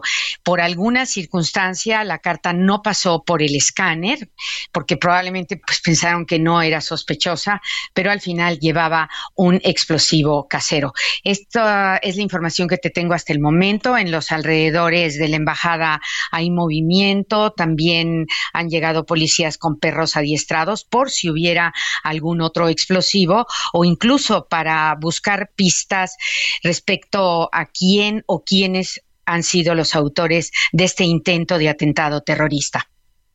Pues Patricia, muchas gracias por la información y estaremos muy atentos. Regresaremos contigo si tú nos indicas. Por supuesto. Que tengan muy buen día. gracias. Este martes, la Embajada de Estados Unidos en México aseguró a la Secretaría de Relaciones Exteriores que Edgar Valdés Villarreal, la Barbie, todavía está bajo custodia de las autoridades estadounidenses. Sin embargo, no aparece ya en el registro eh, de reos federales allá en los Estados Unidos. Mike Vigil es fue jefe de operaciones internacionales de la DEA en México. Lo tenemos en la línea telefónica. Mike Vigil, gracias por tomar nuestra llamada. ¿Qué significa esto? Que ya no esté en la lista de reos. ¿Significa que se le está dando pues algún tipo de papel de testigo protegido? Bueno, se trata de esto, Sergio, que aquí es muy normal que el Buró de Prisiones, por ejemplo, si un ah, detenido lo, lo sacan para ir a una audiencia ah, judicial o si va a un hospital por, ah, para que le hagan cirugía o tratamiento, entonces ellos indican que no está bajo de custodia y no me gusta que hagan eso porque todo el mundo mira eso y piensan que el detenido, en este caso que la Barbie salió en libertad y no es cierto. Aparte de eso, ah, también muchas veces uh, agentes de la DEA o del FBI, otras agencias federales, sacan a estos detenidos a entrevistarlos, a ver si quieren colaborar. Entonces, el momento que ellos salgan de la prisión, pero están eh, bajo de control de alguna agencia la, el Buró de Prisiones pone eso y eso ah, causa muchos problemas, pero uh, ah, 100% que la Barbie todavía está detenido. Como ustedes tienen conocimiento, en 2018 lo condenaron a 49 años de prisión. Entonces, jamás los, Estados Unidos uh, le va a quitar 45 años porque ya está preso por cuatro años, pero posiblemente también uh, lo tengan como testigo protegido. Y te lo digo por eso, porque en el pasado todo el mundo sabe perfectamente bien que la Barbie ha colaborado y él tiene un motivo muy grande, Sergio, que Ah, como muchos mafiosos no quieren morir en una cárcel, entonces el motivo es colaborar para tratar de salir antes de que de que mueran eh, encarcelados. Sí, y Mike, pues sorprendía, ¿no? Conocer que eh, esta información señalaba que ya no estaba en prisión, eh, sobre todo por esto que tú remarcas, que tenía una sentencia de 49 años. Sí, exactamente, Lupita. Y como te digo, yo no estoy de acuerdo que pongan eso, pero ah, yo creo que el Buró de Prisiones ah, no quiere tener la responsabilidad cuando sal, salga un detenido, por ejemplo, en custodia de alguna agencia federal o los alguaciles uh, federales, pero eso causa para mí muchos problemas que no, no son necesarias. Pero la cosa importante que todavía está ah, preso y estaba en ah, una cárcel que se llama una prisión federal que se llama Coleman número 2 en la Florida. Pero ah, sabemos perfectamente bien que ya con la condena aquí en los Estados Unidos, ya cumpliendo con eso, que México tiene cuatro acusaciones formales contra la, la, Barbie. Pero aquí lo importante es esto, el que no aparezca ya en esta lista no significa que no esté bajo custodia, está bajo custodia independientemente de que pueda ser un testigo protegido. Sí, exactamente, Sergio, y él, todavía está detenido. Ayer me informaron, me llamó a algunos ah, periodistas y les dije, eso es imposible que que le van a dar libertad uh, en, en, después de estar detenido nada más cuatro años, especialmente cuando hizo tanto daño en México. Él grabó uh, una uh, asesinatos de miembros de los Zetas, porque él estaba peleando contra los Zetas de parte de los Beltrán Leivas.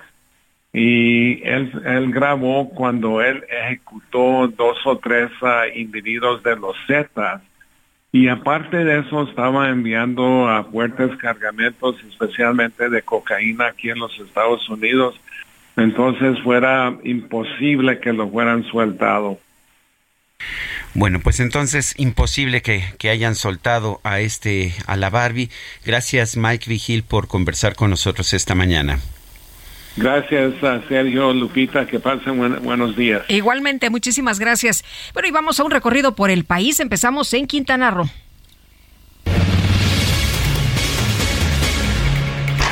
El incendio que afectó varios hoteles en Holbox dejará pérdidas directas por más de 100 millones de pesos, estimó el presidente de la Asociación de Hoteles en la isla, Alejandro Cañedo Cantú. Esto a raíz de la pérdida de 80 habitaciones. Sin embargo, el hotelero manifestó que les preocupa las repercusiones que puedan tener entre los viajeros las noticias sobre el incendio y la falta de servicios de emergencia en la isla. Esto a vísperas de la temporada alta de invierno, para la que se esperaban ocupaciones por arriba del 90%, por lo que pidieron a la gobernadora Mara Lezama activar en enero el fideicomiso para hacer uso del impuesto de saneamiento ambiental que cobran a los turistas para mejorar la infraestructura del destino. Muy buenos días, Sergio Lupita, los saludo con mucho gusto desde Veracruz. Comentarles que un saldo de 11 personas heridas dejó una explosión durante las maniobras de quema controlada en el punto de fuga de etano en el municipio de Aguadulce, ubicado en la zona sur de esta entidad. Los hechos ocurrieron después de las 3 de la tarde de ayer martes 29 de noviembre en la zona de la carretera conocida como Costera del Golfo en el tramo La Venta Coatzacoalcos. De acuerdo con información de la Secretaría de Protección Civil a cargo de Guadalupe Osorno Maldonado, los lesionados formaban parte de las fuerzas de tarea. Algunos de ellos son trabajadoras y trabajadores de ductos y contraincendios de la empresa Petróleos Mexicanos que se encontraban en ese sitio. Un empleado sufrió quemaduras de segundo grado y el resto quemaduras de primer grado, por lo que fueron trasladados a hospitales de Aguadulce y Nanchital para su valoración y atención médica. Los trabajos de control de la fuga de gas etano iniciaron desde la noche del pasado domingo, casi 10 horas después de darse a conocer por pobladores de la localidad del Aguacate. Se había informado que fueron evacuadas cerca de 170 personas de la localidad Miguel Alemán Valdés, antes conocida como el Aguacate.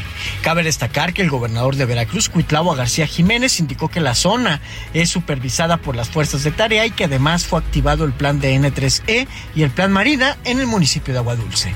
El mandatario estatal también descartó que haya riesgo para las comunidades, toda vez que el pueblo más cercano se encuentra a 2.5 kilómetros de distancia. Este es el reporte desde Veracruz. Sergio Lupita, excelente día.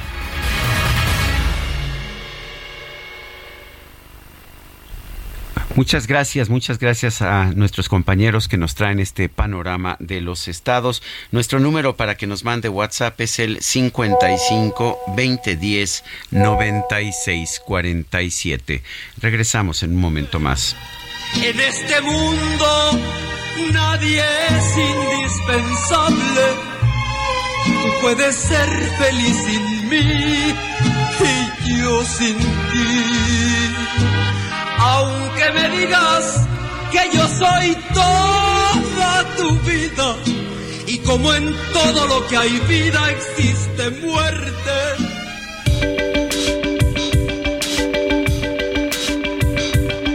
Sergio Sarmiento y Lupita Juárez quieren conocer tu opinión, tus comentarios o simplemente envía un saludo para hacer más cálida esta mañana. Envía tus mensajes al WhatsApp 55 20 10 96 47.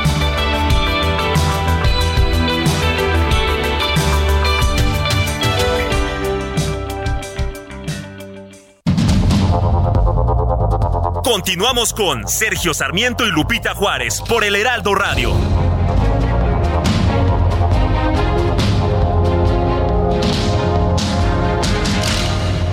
Maestro, ¿cuál es el secreto para cubrir mejor? El secreto está dentro. ¿Dentro de mí, maestro? No, dentro de este empaque de aplanado Cemis. Sé un campeón con Cemix, que te ofrece la mayor variedad en adhesivos para instalar pisos y en estucos para aplanar paredes. Adhesivos, estucos y boquillas Cemix. Bien pegado, bien seguro. Adhesivos, estucos y boquillas Cemix. La mejor alineación para tener un acabado de campeonato. Presenta.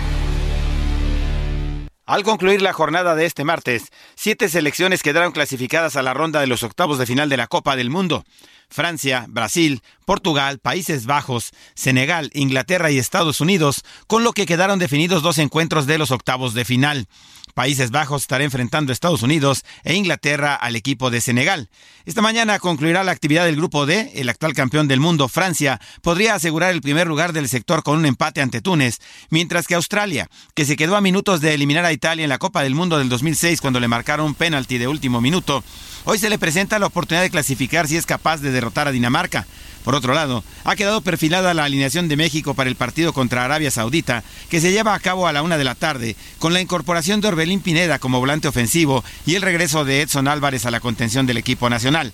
La formación incluiría a Ochoa en la portería, Sánchez, Montes, Moreno y Gallardo en zona defensiva, Chávez acompañando a Pineda y Álvarez en la media cancha y la línea ofensiva con Lozano y Vega por los costados y el regreso de Henry Martín en el eje del ataque. Soy Edgar Valero y lo espero un poco más adelante aquí en el Heraldo Radio. Muy buenos días. Obtén acabados de campeonato con el mejor equipo, el equipo Cemix. Presentó. Jaque Mate con Sergio Sarmiento.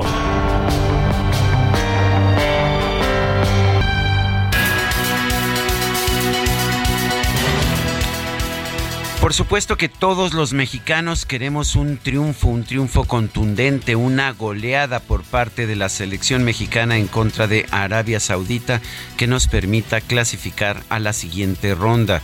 Ganar en el fútbol es algo que pues que a todos, que a todos nos hace felices y ser felices pues me parece que siempre siempre se vale estas competencias son muy importantes para pues para el ánimo que pueda tener una población y a todos nos gusta tener un equipo nacional vencedor en la Copa del Mundo. No podemos olvidar, sin embargo, que lo más importante no radica en el fútbol. Hay uh, otros países que pueden tener malos equipos de fútbol. Dinamarca, por ejemplo, se encuentra en la misma posición que nosotros con solamente un punto y va a tener que luchar hoy por su clasificación a la siguiente ronda. Y sin embargo, la situación de Dinamarca en materia de salud, en materia de bienestar social, es muy superior a la que tiene nuestro país, a pesar de que el presidente de la República prometió que para diciembre del 2020 el sistema de salud mexicano estaría en el mismo nivel que el de Dinamarca. Vamos, por supuesto, a apoyar con todo a la selección nacional, pero tenemos que entender que lo que realmente nos hará mejores como país será llevar a cabo esas reformas, las reformas que nos permitan ser más productivos, que nos permitan poder construir una mayor prosperidad, poder tener un mejor sistema de salud, pero parece que por razones políticas a veces vamos para atrás en lugar de ir hacia adelante. Yo soy Sergio Sarmiento y lo invito a reflexionar.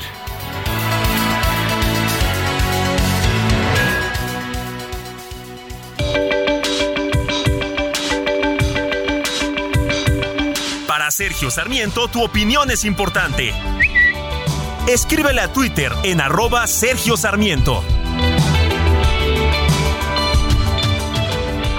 En Soriana vive tu pasión con todo. Lleva carne de res para asar a solo 171 pesos el kilo. O el six pack de cerveza barrilito en lata o botella a 50 pesos con 100 puntos. Y 4x3 en chips Barcel y Golden Nuts. Soriana, la de todos los mexicanos. Even when we're on a budget, we still deserve nice things. Quince is a place to scoop up stunning high-end goods for 50 to 80% less than similar brands. They have buttery soft cashmere sweaters starting at $50, luxurious Italian leather bags, and so much more. Plus, Quince only works with factories that use safe, ethical, and responsible manufacturing. Get the high-end goods you'll love without the high price tag with Quince. Go to quince.com/style for free shipping and 365-day returns. Noviembre 30. Aplican restricciones. Evita el exceso. Ya no quiero saber nada de todo lo que ha pasado. Si he sufrido, si he llorado, si he sentido, si he amado, para mí ya está olvidado. Nada quiero ya saber. Ya no quiero saber nada de todo voy a ahogarlo, tu amor malo he de matarlo, que fui tuya he de olvidarlo, me hizo daño tu querer. ¿Para qué, para qué, para qué, para qué llorar? ¿Para qué, para qué, para qué, para qué sufrir? Seguimos escuchando a Lucha Villa. Yo no sé quién está seleccionando las canciones, pero seguramente es algún alguna fan de Juan Gabriel, porque son puras de Juan Gabriel. Esta es Tú a mí no me hundes. Me, gusta Juan Gabriel en la voz de Lucha Villa, pero también hay mucha canción ranchera y mucha canción tradicional que interpretaba Lucha Villa. A ver si nos ponen Y estas los grandes éxitos, sin duda. Tú no me vas a hundir, te juro por mi madre. bueno, bueno los mensajes. Sergio Guzmán dice, Sergio Lupita, buen día. Morena pidió una semana para votar la reforma electoral y la oposición no puede confiarse en ningún momento. Ya Morena es un partido muy tan eh, tramposo y se puede esperar cualquier cosa de ellos con la finalidad de satisfacer a su amo, o sea, el señor Narciso López Obrador. Soy Sergio Guzmán. Luis Toto dice saludos desde Luca en el famoso charro cantor don Jorge Negrete, inolvidables canciones, El Hijo del Pueblo, México lindo y querido y mi favorita Paloma querida. Lindo día a todos. Su aniversario luctuoso y él como los santos se le festeja en el aniversario luctuoso es el 5 de diciembre. Estoy seguro de que nuestra producción productora Carla nos, nos proporcionará música de Jorge Negrete en su momento. Bueno, y nos vamos con Elia Castillo. El Consejo General del Instituto Nacional Electoral aprobó multar a los partidos políticos federales y locales derivado de diversas irregularidades. Vamos con los detalles, aunque Morena dice que esto es una venganza y no sé cuántas cosas más, pero Elia en realidad fue porque, pues si no cumples, te sancionan, ¿no? Muy buenos días, Lupita Sergio, los saludo con mucho gusto. Pues así es, estas eh, pues son eh, las razones, los motivos por lo cual el Instituto Nacional Electoral, el Consejo General del INE, aprobó eh, multar a los partidos políticos federales y locales por un monto de 673 millones 553 mil pesos, justamente derivado de diversas irregularidades como egresos no reportados y gastos sin objeto partidista, entre otros. Morena ocupa el primer lugar con el 48% en sanciones. en sesión ordinaria, con seis votos a favor y cinco en contra, los consejeros aprobaron el proyecto eh, consolidado de la revisión de los informes anuales de los ingresos y gastos del ejercicio 2021 en el que contempla estas sanciones a partidos con eh, multas de 323 millones 483 mil pesos en total 146 millones a nivel federal y 177 millones a nivel local. Morena es el partido más sancionado por parte del Instituto Nacional Electoral. Le sigue el Partido del Trabajo con un total de 72 millones 69 mil pesos. En tercer lugar se encuentra el PRI con 54 millones 78 mil pesos y le sigue el PAN con 52 millones 839 mil pesos. Posteriormente le sigue el Partido Verde, eh, Encuentro Solidario, Movimiento Ciudadano y finalmente Fuerza por México. Del total, eh, de este total de seis, 673 eh, millones, Sergio Lupita, 196 millones corresponden a partidos federales y 477 millones a partidos locales.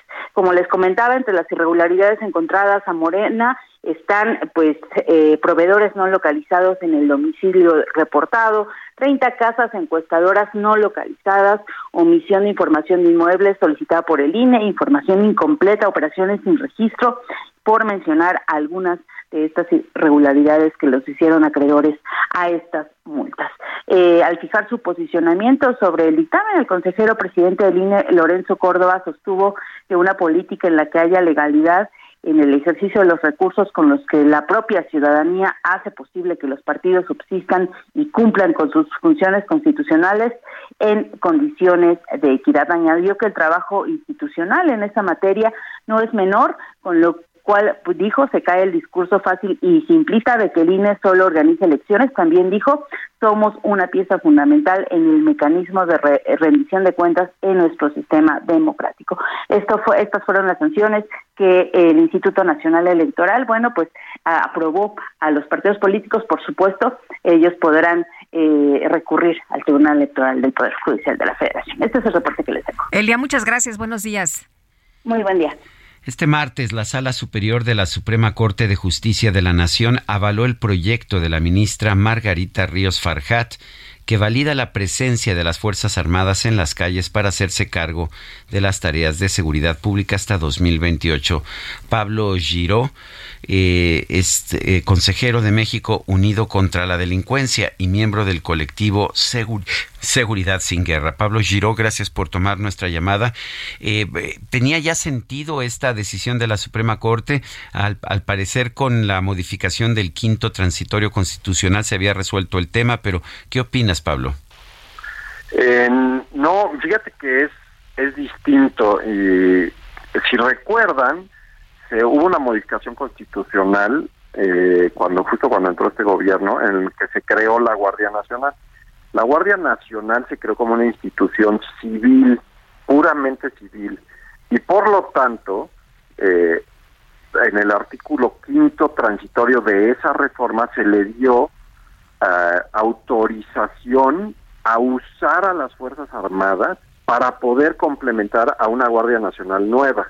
¿Eso qué quiere decir? Que como la Guardia Nacional iba a crecer y no tenía personal suficiente, durante los siguientes años iban a poder apoyarse del ejército cuando así fuera necesario para poder tener la fuerza suficiente para combatir el crimen. Entonces, la Guardia Nacional que es 100% civil, iba a poder usar al ejército de manera excepcional, es decir, a veces sí, a veces no. Subordinada quiere decir bajo el control civil siempre.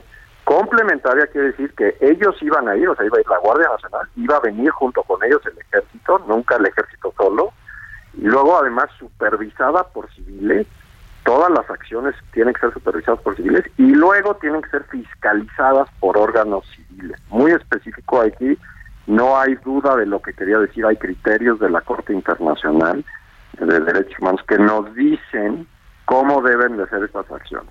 Y el presidente sacó un acuerdo antes de que hubiera una ley, porque si se acuerdan, el orden constitucional es primero la constitución, luego las leyes y luego los reglamentos, ¿no? y ninguna de las leyes o reglamentos puede ir en contra de la Constitución.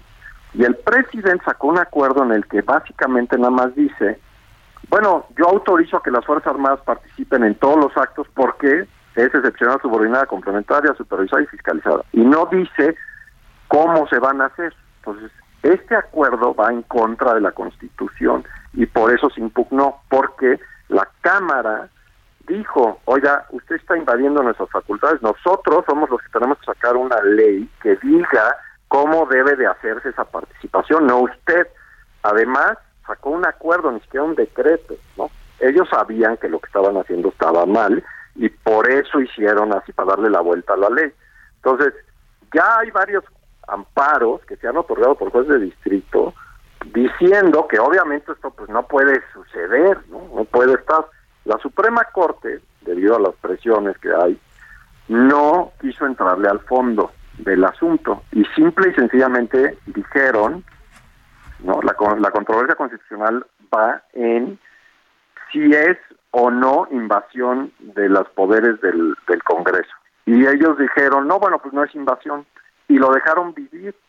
Entonces, obviamente, eh, es, a nuestro parecer, es una decisión errónea en donde están poniendo un acuerdo por encima de lo que debería ser la división de poderes y del orden eh, jurídico del eh, Estado. Pablo, ¿qué esperaban ustedes de la Suprema Corte? ¿Que se echara, o sea, se diera marcha atrás? Claro, que le dijera que el, que el acuerdo no podía existir porque es una cosa gravísima. Imagínense lo que están diciendo, que el presidente puede pasar por encima de lo que dice la Constitución sin que haya una ley. Es una cosa que no debe de ser en un orden jurídico normal. Se debió haber desechado de inicio ese acuerdo, ¿no? Deberían de haber dicho, bueno, pues por que no. Eh, pero, eh, pues yo creo que las presiones eh, no quisieron entrarle y por eso, si se fijan, el, salió el presidente de la Corte después a decir, no, bueno, eso no quiere decir que lo autorizamos y que no, pero al final al final sí lo están, están dejando vivir ese acuerdo, o sea, están dejando ser, ellos argumentan que posteriormente se va a ver la ley, la nueva ley que pasaron de la Guardia Nacional, que también es inconstitucional porque le da la operación de la Guardia Nacional al ejército, que le van a entrar a esa controversia. Pero bueno, pues con estos antecedentes ya no sabemos ni qué va a pasar, ¿no? Eh, la verdad es una simulación la Guardia Nacional desde el inicio, siempre ha sido militar, nunca ha estado bajo civiles. Ya pasaron una ley que ya nos dejaron ver que siempre han querido que sea militar. La ley está en contra de la Constitución. Y lo peor del caso, del asunto de todo esto, es que argumentan que lo hacen porque el crimen organizado tiene demasiada fuerza. Pues yo les pregunto, llevan cuatro años en el gobierno, ¿qué cambio ha habido con el ejército en la calle para que haya una reducción, ¿no? Ya nos podían haber dicho, bueno, ya tenemos control sobre tres estados que no estaban controlados. Tenemos nosotros ahora con las con lo que salió de las Guacamaya Leaks que sabemos que el ejército sí sabe, sabemos que el ejército tiene espiados a todo mundo y no hace nada. Entonces la pregunta es, pues si no está sirviendo y de todos modos es anticonstitucional, ¿por qué lo siguen haciendo? Y ahí está la pregunta, Pablo Giró, consejero de México Unido contra la Delincuencia, miembro del colectivo Seguridad Sin Guerra. Seguiremos al tanto, al tanto de este tema. Gracias por conversar con nosotros. Gracias a ustedes. Hasta luego, muy buenos días. Bueno, y vamos a cambiar de, de, tema esta mañana. Está con nosotros Ingrid Velázquez, directora nacional de técnicas americanas de estudio, que nos va a hablar precisamente de este programa de lectura. Imagínate leer a una velocidad de 2.000 palabras por minuto, pero aparte comprender todo, ¿eh? Pues ese es, la, ese es, el, ese es el tema, ¿no? Sí, porque eh, de, de, otra forma, pues no serviría de nada. ¿Cómo estás, Ingrid? Bienvenida, muchas gracias por estar aquí. Ah, no, a ustedes millón de gracias por la invitación. Un gusto verlos. Y bueno, sí, efectivamente venimos a hablar de que una persona puede aprender a leer dos mil palabras por minuto. Es decir, la idea es que una persona eh, amplíe sus capacidades tanto mentales como personales y en un periodo muy corto de tiempo pueda leer dos mil palabras por minuto, pero lo más importante es que pueda comprender y retener, retener perdón, absolutamente todo lo que lee. Entonces, es decir, haz de cuenta que una persona va a tomar un libro de 350 páginas, ponle tú, sí. y en más o menos 15 minutos lo puede entender lo puede leer y lo puede comprender. Ay, qué maravilla. ¿Cómo se hace eso? Bueno, nosotros somos una empresa que hacemos un entrenamiento, ¿sí? Te vamos a entregar una tablet y vamos a ponerte una, una monitora o una tutora eh, para que te vaya guiando y te vaya entrenando. ¿Qué es lo que hacemos? Entrenar los, los nervios oculares, ¿sí? Vamos a enseñar a, a, hacer que vuelvas a aprender a leer, haz de cuenta, y con eso podemos tener esta capacidad. Ahora, no solamente puedes leer dos mil palabras por minuto, de pronto puedes llegar a leer tres mil, cuatro mil, depende de la persona, ¿no? Pero lo que nosotros sí garantizamos es que puedes llegar a leer dos mil palabras por minuto y eso te va a ayudar a leer eh, un libro, internet, eh, en tu trabajo, en la maestría, en absolutamente todo. O sea, ampliar la, el campo de visión te ayuda. Sí. Sí, lo que nosotros hacemos es que tú amplíes el campo de visión. Cuando tú amplías el campo de visión, tú puedes, haz, haz de cuenta, tener esta hoja que tengo acá y shun, la escaneas y con un hacia arriba y hacia abajo, ya, leíste y entendiste. Y ahora, ¿cómo se te queda todo? ¿Cómo comprendes y cómo retienes? Porque vamos a hacer que los sentidos que utilizas normalmente, que son la boca o el oído, cuando hablas o lees en voz alta, los vamos a anular y solamente vamos a hacer que el ojo los ojos sean los que tomen la información.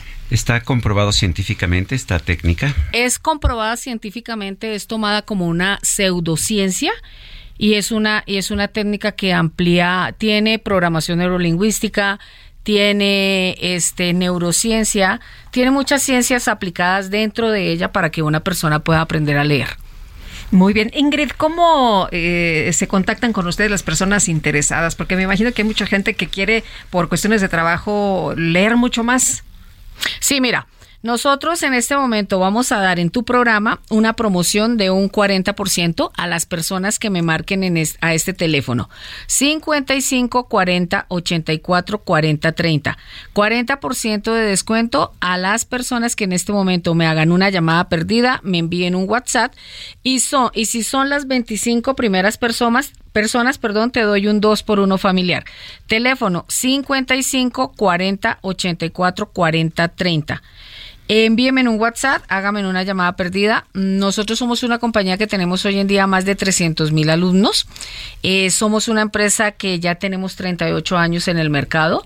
Hay muchas personas famosas, conocidas que tienen esta técnica y el que tú tengas esta técnica te da, te da una, una capacidad de conocimiento y sabiduría muy grande, muy, muy grande. Ingrid, ¿tú has tomado el curso sí, personal? ¿Cómo sí. te fue con el curso? Bien, Súper bien, sí. ¿Cuándo lo tomaste originalmente? Bueno, ¿cómo fue que empezaste? Sí.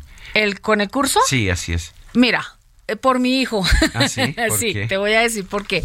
Porque fue un niño que tuvo problemas de lectura.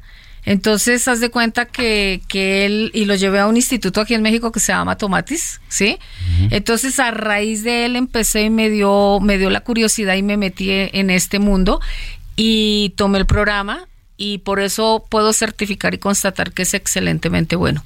O sea que tú eres testigo personal de que yo soy testigo personal de, que, sí, se funciona. Sí. Y me dices que también uh, pues que tienen 38 años de experiencia. ¿Dónde han operado la empresa? Nosotros trabajamos en toda Latinoamérica uh -huh. y en México en este momento en todo México.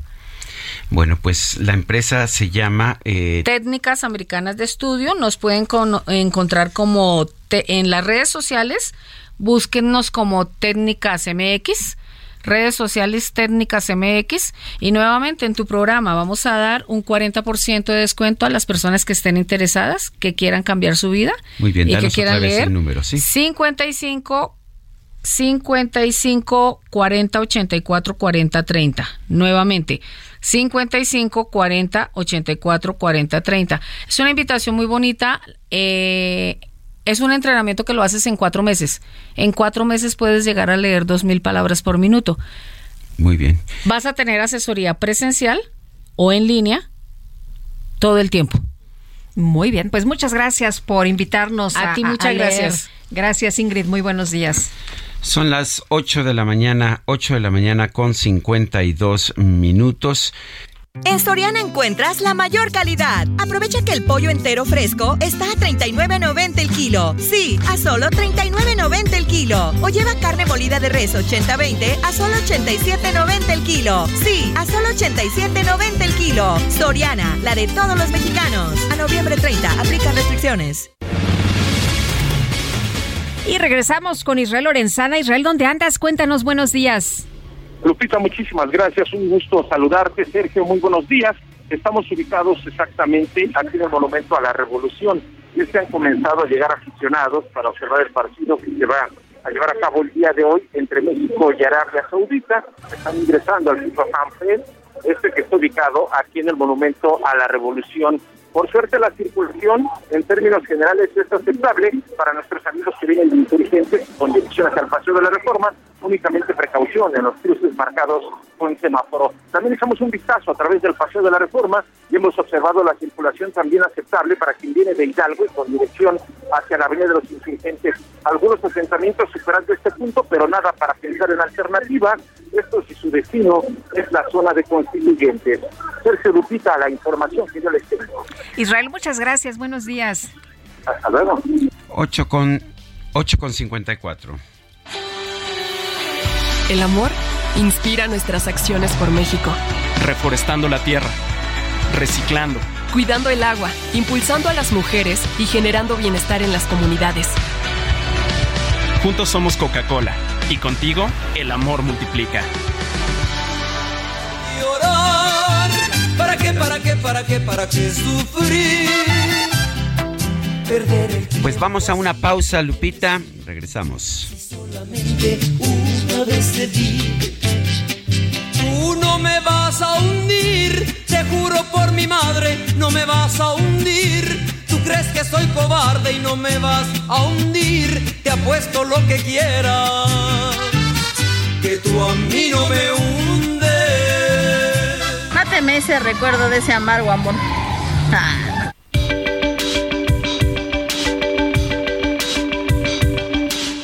Sarmiento y Lupita Juárez quieren conocer tu opinión, tus comentarios o simplemente envía un saludo para hacer más cálida esta mañana. Envía tus mensajes al WhatsApp 55 20 10 96 47.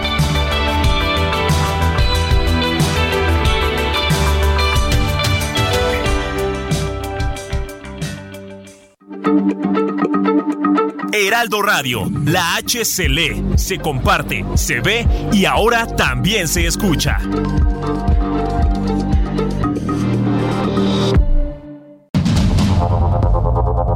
Continuamos con Sergio Sarmiento y Lupita Juárez por el Heraldo Radio.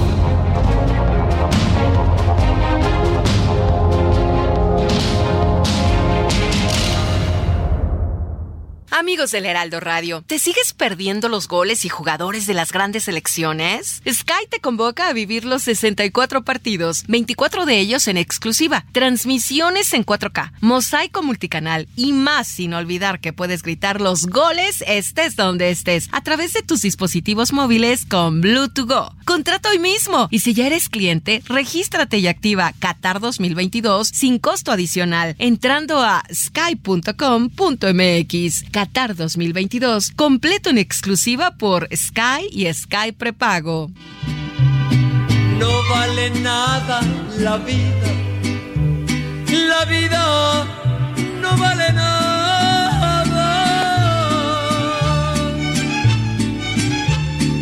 Comienza siempre llorando y así llorando se acaba. eso es que en este mundo la vida no vale nada. No, pues cómo podíamos, cómo podíamos escuchar a, a Lucha Villa sin escuchar algunas rancheras y pues este es de José Alfredo. Digo, si por, si alguien, alguien no lo sabe, este es de José Alfredo Jiménez. Y bueno, pues la vida no vale nada. No sé si sabías, Lupita. Este, me imaginaba. Ah, sí. Me imaginaba. Por menos en México no vale nada a veces, pero bueno. ¿Cuántos homicidios dices que tenemos al año? Uy, mi querido Sergio. Este año 26 mil. 26 mil, bueno. Bueno. En lo que llevamos ahora, o sea que vamos a cerrar el año con 30 mil. Pues ahí está. Caminos de Guanajuato, en la voz de esta gran cantante que estamos recordando, festejando el día de hoy. Yo sé que está malita desde hace tiempo, Lucha Villa, pero la tenemos en el corazón. Así es, y su música, ¿qué tal? Que siempre la disfrutamos. Ya te acordarás, Sergio, que te he dicho en muchas ocasiones que yo me iba a, pues al cine en las mañanas, los domingos. Eras matinera. Sí, sí, sí. Y bueno, pues te pasaban a veces ahí algunas pelis de Lucha Villa, y, pero era, era Lucha Villa y Lola Beltrán, ¿eh? Ah, claro. México de mi corazón, la canción Mixteca, en fin, varias, varias. Y pues ahí cantaban muy bien las rancheras. Yes. Bueno, vámonos a los mensajes. Nos dice una persona del auditorio, escucho publicidad engañosa del Partido Verde, que en realidad debería de llamarse Partido Negro porque es aliado de Morena y nunca se ha pronunciado en contra del ecocidio del tren Maya en Yucatán, ni el de los manglares con dos bocas, ni el de las emisiones tóxicas de las termoeléctricas como Tula, y ha permanecido callado frente al nulo apoyo del gobierno a las energías limpias. Tanto ellos como la gente de Morena no están interesados por la salud, ni por el medio ambiente, ni la conservación de la biodiversidad en México. Saludos, Gina Anaya. Eh, dice, dice otra persona, Lupita y Sergio, ¿por qué dicen ustedes consejero presidente? Sería consejero y presidente. Adjuntan dos sustantivos. No permitan que los contamine ese pendenciero morroña. Gracias, doctor Abraham. No es correcto el puesto que tiene el, el consejero presidente del INE, es, ese, es el consejero presidente, es, el, es la designación formal de ese puesto, sí. Oye, ¿Morroña se referirá a Loroña? Eh, yo creo que se refiere al señor diputado Fernández Noroña. Ah, Don Gerardo Fernández Noroña. Oye, y hablando de... es diputado, pero no es presidente. En todo caso podría ser diputado presidente si fuera diputado presidente de la mesa directiva. Y además del PT. Sí, bueno. a ver si sobreviven los del PT, ¿no?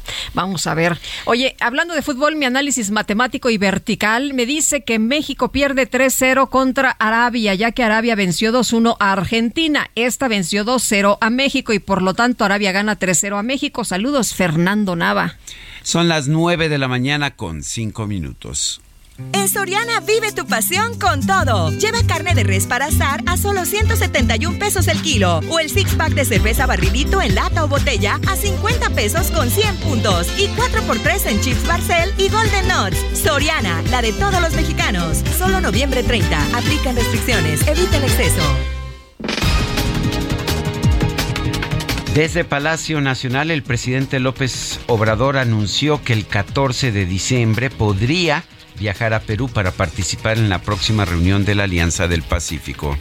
No, básicamente me consultaron, se reunieron ellos, el presidente eh, Pedro Castillo y el presidente Bori, Antier, trataron el tema.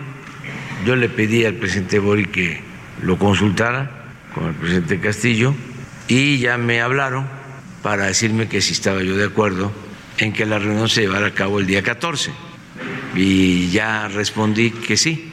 Entonces voy a salir. Bueno, por otro lado, el presidente López Obrador informó que es muy probable que los días 9 y 10 de enero encabece un encuentro en la Ciudad de México con su homólogo de los Estados Unidos, Joe Biden, y el primer ministro de Canadá, Justin Trudeau. 9 y 10. ¿En la Ciudad de México o en dónde? En la Ciudad de México.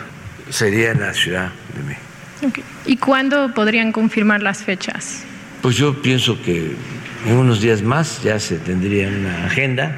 Ellos nos pidieron, me refiero al gobierno de Estados Unidos, que si estábamos en condiciones que se, de llevar a cabo la cumbre en estas fechas y dijimos que sí.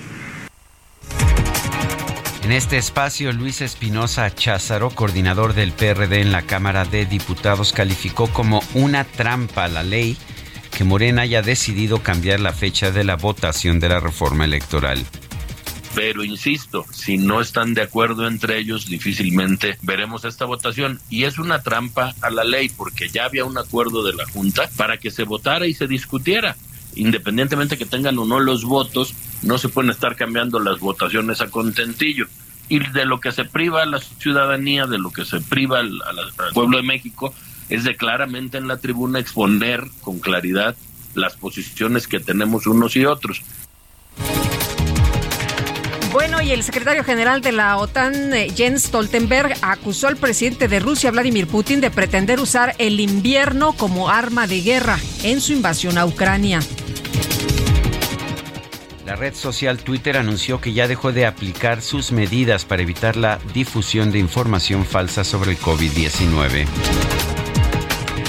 La agencia de noticias Xinhua dio a conocer la muerte del exdirigente chino Jiang Zemin a los 96 años de edad.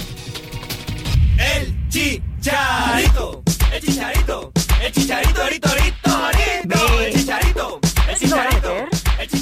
Pues eh, parece que no, que no lo van a meter este en la selección hoy, pues no está convocado, pero el delantero mexicano, el Chicharito Hernández, viajó a España para cerrar su fichaje con un nuevo equipo. Toma nota, Guadalupe, el Porcinos FC. Eso no lo conocía yo, el Porcinos Yo tampoco. Bueno, pues se trata de un club fundado por el influencer Ibai Llanos para competir en la Kings League, un torneo amateur de Foot 7 creado por Gerard Piqué, en el que participan otros influencers y exfutbolistas como Sergio El Kun Agüero e Iker Casillas. Chicharito solo jugará con porcinos durante sus vacaciones. Chicharito, el chicharito, el chicharito, rito, rito, La nueva promo del buen mes de Total Play está impresionante.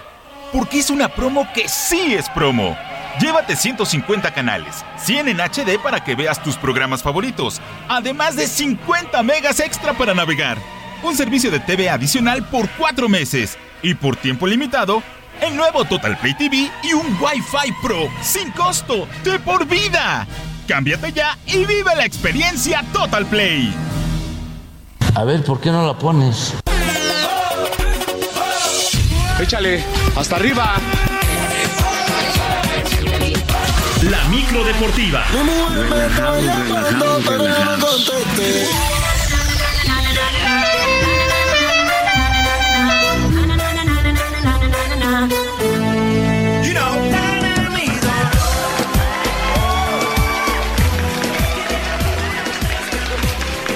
Bueno, pues ya está aquí, Aquí Julio ya, Romero. aquí ya les llegó diciembre y No, sus bueno, posadas. y es, oye, es miércoles Es apenas y todavía miércoles, es noviembre, Quique. todavía estamos Todavía en estamos en noviembre, noviembre, sí. ¿Cómo están? Sergio, Hola. Lupita, amigos del Heraldo Radio, qué placer Mi saludarles. Julio Romero. Nosotros con frío, mira cómo estamos de abrigaditos. Y mira aquí a Julio Romero. Ah, es que- de camisa. No, hombre. Es que la caminada Es- está está- está- ¿Ya viste al joven, está joven y bello. Y todo, bueno, tienen otro, otro metabolismo, ¿no? Que nosotros.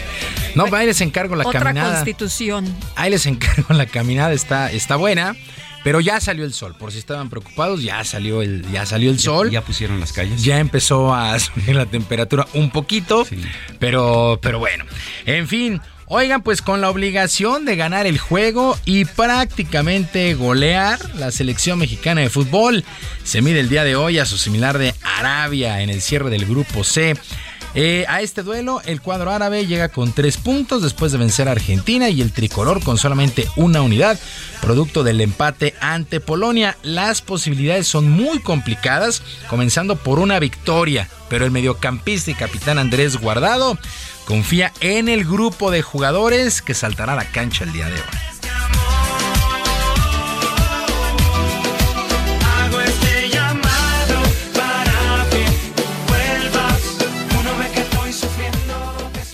Esto ya no es de ahora, ni de, de ayer, ni de antier, ¿no? Viene ya de tiempo atrás. Eh, nosotros hemos tratado y hemos conseguido enfocarnos en lo nuestro y, y, así mm, creo que es más fácil conseguir los resultados cuando se dan perfecto y cuando no entender que es parte de esto y que, y que nosotros tenemos que revertir la situación, tenemos una oportunidad más y, y, y vuelvo a lo mismo que dije en un principio, vamos a pelearlo hasta el final, vamos a intentar seguro.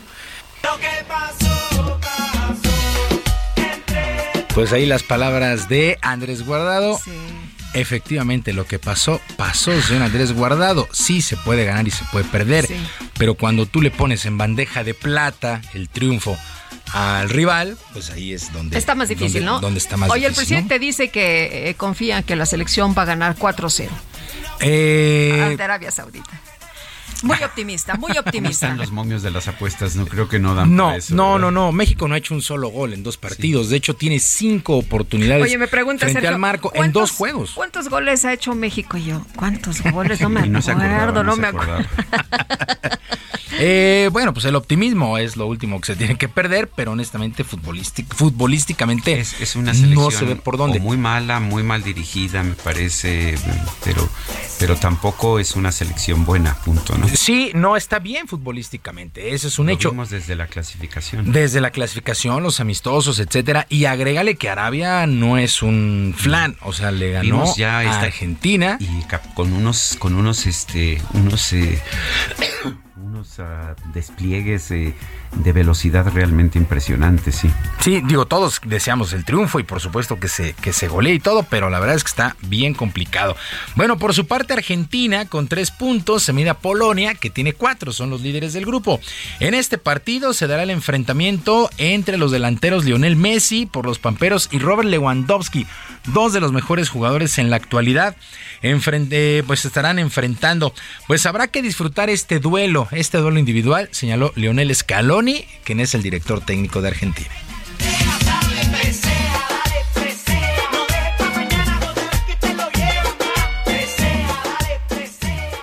privilegio y un placer eh, que poder eh, verlo de cerca como cualquier aficionado o cualquier hincha del fútbol. Es un gran jugador. Y la pregunta es un poco tramposa, que si es, tiene el nivel de, de Leo.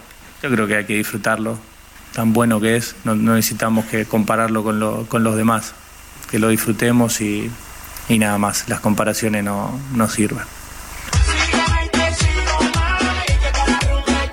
México contra Arabia, Polonia contra Argentina, ambos duelos arrancan a la una de la tarde. En estos momentos se define el grupo D. Túnez se enfrenta a Francia 0 por 0, mientras que Australia se mide a Dinamarca. Todo esto en el grupo D. Francia es líder de Dinamarca. Australia también tiene buenas posibilidades. Están disputando el segundo lugar Todos del grupo. también, sí, ¿no? 0-0. Los dos ah, prácticamente arrancando tendrán por ahí de 13 minutos que se pusieron en marcha. El Túnez Francia y Australia contra Dinamarca. Bueno, por lo pronto en la jornada de este martes lograron su calificación Países Bajos y Senegal en el grupo A e Inglaterra y Estados Unidos en el grupo B. Senegal venció 2 por 1 a Ecuador y Países Bajos al anfitrión Qatar 2 por 0. Estados Unidos, el único equipo de la CONCACAF en seguir con vida. De momento, superó 1 por 0 a Irán e Inglaterra goleó 3 por 0 a Gales. Y el día de mañana y este jueves será un día histórico con una terna arbitral completamente de mujeres para el compromiso entre Alemania y Costa Rica. La francesa Stephanie Frepa ha sido designada como silbante central, auxiliada por las bandas por la brasileña Neusa Bach y la mexicana Karen Díaz, que está ansiosa Bravo. por esta situación.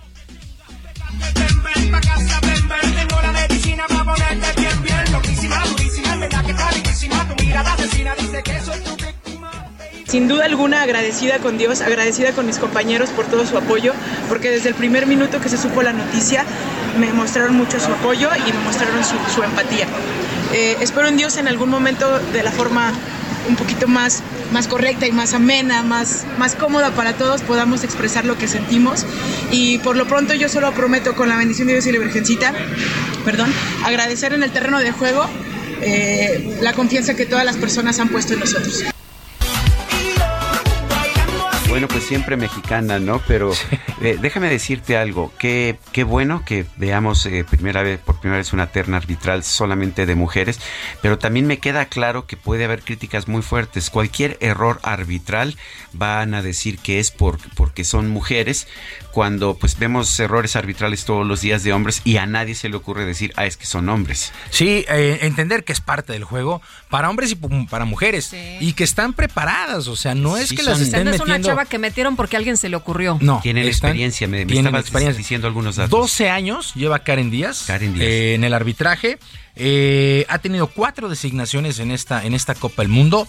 Debutó en el Marruecos contra Croacia. Estas cuatro designaciones ha sido como árbitro suplente, es decir, el cuarto árbitro, el que enseña el cartel, los cambios, etcétera, etcétera. Pero el día de mañana salta a la cancha, va a ser abanderada.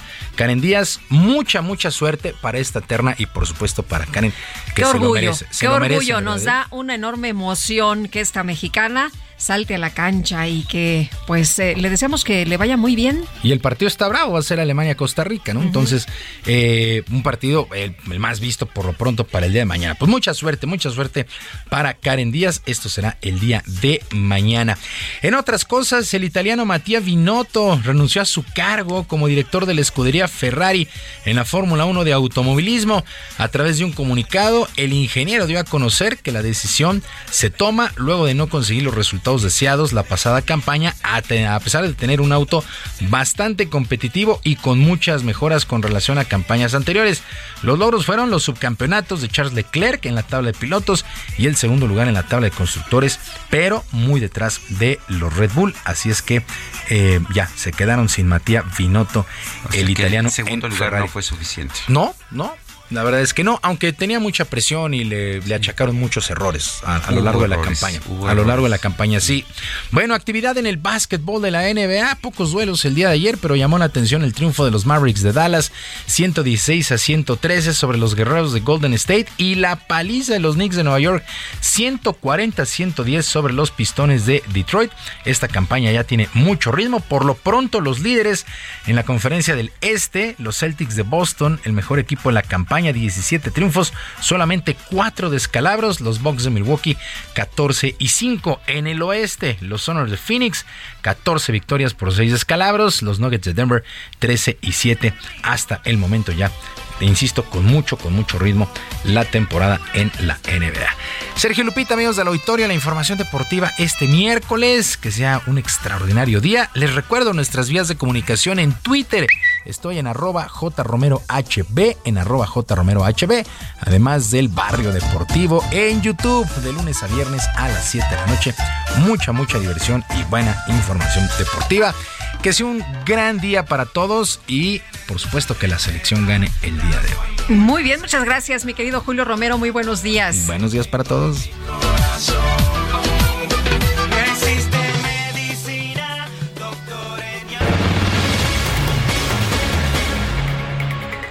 Este jueves primero de diciembre se va a realizar el encuentro Mil Jóvenes con Rosa Montero, organizado por la eh, organizado por la FIL Guadalajara, nos dicen que se ha cortado la, eh, la comunicación que teníamos con Rosa Montero, esta gran escritora española.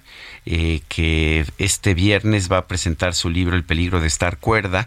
De hecho, el libro ya ha estado circulando eh, en nuestro país desde hace tiempo, pero tenemos en la línea telefónica ya a Rosa Montero, escritora, eh, que va a realizar este encuentro Mil Jóvenes con Rosa Montero y que está presentando en México, a pesar de que pues ya, ya hemos tenido aquí el privilegio de, de poder ver su libro el, el peligro de estar cuerda. Rosa Montero, gracias por tomar nuestra llamada en primer lugar, cuéntanos esta, este encuentro de jóvenes con Rosa Montero, ¿de qué se trata? ¿Qué, qué se pretende hacer con esto? Pues esto, bueno, hola, buenos días. Hola, ¿qué tal? Qué gusto. un gusto, sí.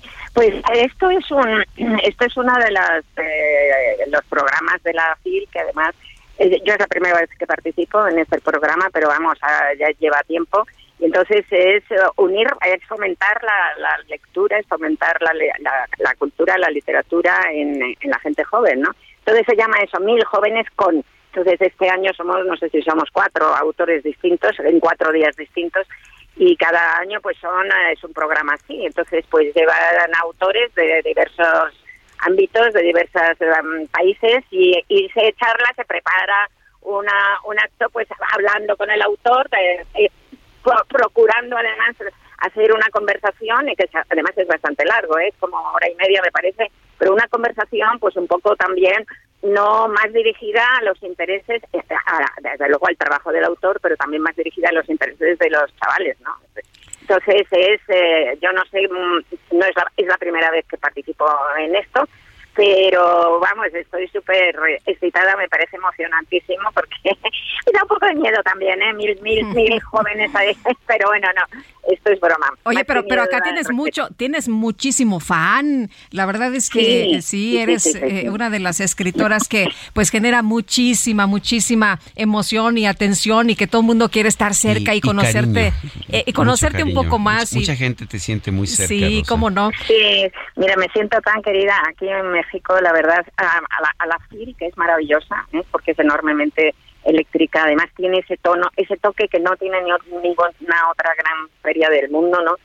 Eh, que es eh, la manera en que se inserta en, la sociedad, ¿ves? Con programas como este, como el, de, como el de los mil jóvenes con un autor o con el otro programa de los ecos de la FIL, ¿no? Que los autores vamos, pues yo que sé, a las escuelas, a las prepas, a lo mejor lejísimos y, y a otros a otras zonas ¿no? de, de sociales hablar también de de, de, pues eso, de literatura ¿no? de arte de creación de esa búsqueda de la belleza, ¿no? Que justifica la vida. Hablando de creación, hablando de creatividad, el cerebro y la creatividad. Cuéntanos del peligro de estar cuerda, de, qué te has encontrado, de esta entrega que, que, nos haces, que también es eh, emocionante porque es un camino a través de la locura y la soledad y muchas cosas interesantes que nos vamos encontrando. Sí, bueno, yo digo que es el libro de mi vida porque llevo en realidad toda la vida con estas, con una serie de preguntas que van retomando en mi cabeza. La primera línea del libro dice siempre he sabido que había algo que no funcionaba bien dentro de mi cabeza, ¿no? Mm. Entonces, desde ahí para adelante, ¿no? Ya, ¿por qué tengo esta cabeza tan llena de, imaginación? ¿Por qué tenemos los escritores esta cabeza eh, como la de los niños, llenas de imaginaciones constantemente, ¿no? ¿Qué es lo que llamamos cordura? ¿Qué es lo que llamamos locura? Siempre se ha pensado desde el principio de los tiempos, ya Aristóteles lo decía, ¿no? Que, que Aristóteles decía que, que, que le sorprendía que que los hombres de, grandes hombres de, arte y de creación pues tuvieran un exceso de bilis negra porque en la época de los antiguos de la antigua Grecia se pensaba que la locura era un exceso de bilis negra no o sea que eso ya se ha tenido esa idea de unir las dos cosas no y bueno yo también esa pregunta de qué es la locura y qué es la cordura y cómo se relacionan con la creatividad pues todavía se hizo más más, eh, más álgida cuando empecé a tener ataques de pánico a los de los 16 a los 30 años, ¿no? Entonces, siempre han sido unos temas muy importantes para mí. Y de repente, pues ya hace cosas, cinco, seis, cinco años o así, pues recibí un telegrama interior que en realidad tú no escoges los libros que haces, sino que los libros te escogen, ¿no? Entonces, ese telegrama interior viene de tu inconsciente, ¿no? Un día me levanté y dije, bueno, ahora vas a hacer tu próximo libro, va a ser un artefacto literario, que es uno de estos libros que no son mestizos, que no sabes muy bien cómo Rosa, definir. Rosa, vamos a tener que ir a una pausa, pero ojalá que te pudieras quedar con nosotros un momento para reanudar la conversación después de esta pausa. no os lo creáis, lo digo porque lo mismo se corta, pero me quedo. Bueno, vamos, a, vamos a la pausa, regresamos.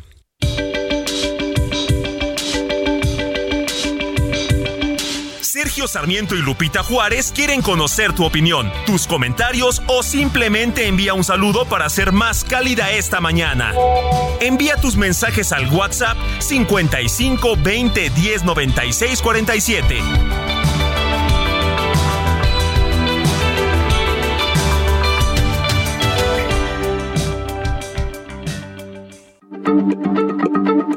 Heraldo Radio, la H se lee, se comparte, se ve y ahora también se escucha.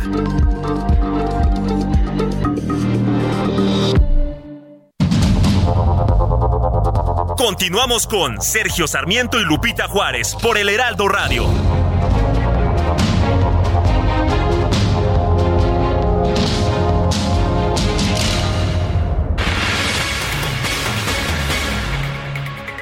Bueno, continuamos aquí en el Heraldo Radio. Estamos conversando con Rosa Montero, escritora, escritora española, escritora universal, diría yo. Lupita, continúa. Sí, eh, Rosa nos estaba diciendo Hola, que. Lupita. Eh, Rosa, nos, nos hablabas de, de, los libros, que eh, los libros lo, lo escogen a uno. Sí, sí. No, que nada, que, te, que efectivamente eh, pues de repente te, surge la, la necesidad de hacer un tema, de tocar un tema. Y a mí me surgió eso, es como si recibieras un, un, telegrama del inconsciente, ¿no? Tienes que hacer este libro y tal. Entonces, pues me puse ya, a recopilar datos y, a, empezar a tomar notas. Y, y bueno, lo, lo increíble es que mm, es que he llegado a, a contestarme esas preguntas que, que, estaban retumbando en mi cabeza desde hacía tiempo, ¿sabes? Y en definitiva el libro esto de lo que habla también es de que la normalidad no existe, ¿no? O sea, nos venden como normal algo que, que nos dicen que es lo más habitual, pero es mentira, es mentira. Hay un, un, estudio que hicieron en Yale en 2018 que dice que la normalidad no existe, que no es más que una media estadística, así que debe ser imposible que haya un hombre o una mujer que que, que tenga, que atine con esa media estadística en todos los parámetros de su vida. Todos somos divergentes, ¿no? Todos somos raros en algo. Así que lo normal es ser raro, es ser como un abanico de raros muy grande. Algunos son mucho más raros que otros, eso es la verdad, ¿no? Pero incluso la persona más rara que se te ocurra, te puedes imaginar, pues hay otro montón de gente igual. Así que lo que tenemos que hacer es buscar buscar nuestra manada de raros, la que se parece más a nosotros para, para poder juntarnos con ellos y ser felices. Ahora parece que las escritoras tienen eh, son son más raras que, que, lo normal. Eh, está el caso de Anne Sexton, está el caso de, de Virginia Woolf, está el caso de Clarice Lispector, eh, casos que mencionas. Y, tú misma, tú misma, ¿qué, ¿qué, te puedo decir? Cuéntanos, ¿por qué las escritoras pues ah, no son normales o al contrario son tan normales que son raras? Eh, no creo que sea una cuestión de las escritoras, ¿no? En el libro hablo de muchísimos, de hombres y mujeres, aunque es verdad, tienes toda la razón, Sergio, que al final, y sin proponérmelo, me doy cuenta de que hay una serie de, biografías de escritoras que crecieron más, eh, tres de ellas en concreto, ¿no? Eh, la de Silvia Plath, la de la neozelandesa Janet Frame y la de Emily Dickinson pero pero no la, eh, somos tan raros unos y otros lo que pasa es que como te decía antes que la normalidad no no existe sino que simplemente es una construcción cultural una construcción social entonces uh, cuanto más tiránica más dogmática es una sociedad esa construcción es más rígida y queda más gente fuera no mucha más gente fuera yo creo que todos nos sentimos que no, que no, que no casamos del todo, ¿no? Con la normalidad que nos imponen, ¿no? Entonces, en épocas, en el mundo que ha sido muy sexista hasta ahora, ahora hemos mejorado mucho, pero sigue siendo sexista, pero en épocas anteriores, pues esa construcción era muy tiránica para las mujeres, también para los homosexuales, también para la gente que se salía, digamos, del A, B, C, ¿no? De esa supuesta normalidad, ¿no? Entonces, en un mundo machista, las mujeres, pues, se nos dejaban Mm, el, el, el, movimiento ¿no? de nuestras vidas era todavía mucho más limitado y más pequeño. Bueno, no, no, no, es, que seamos vamos, no.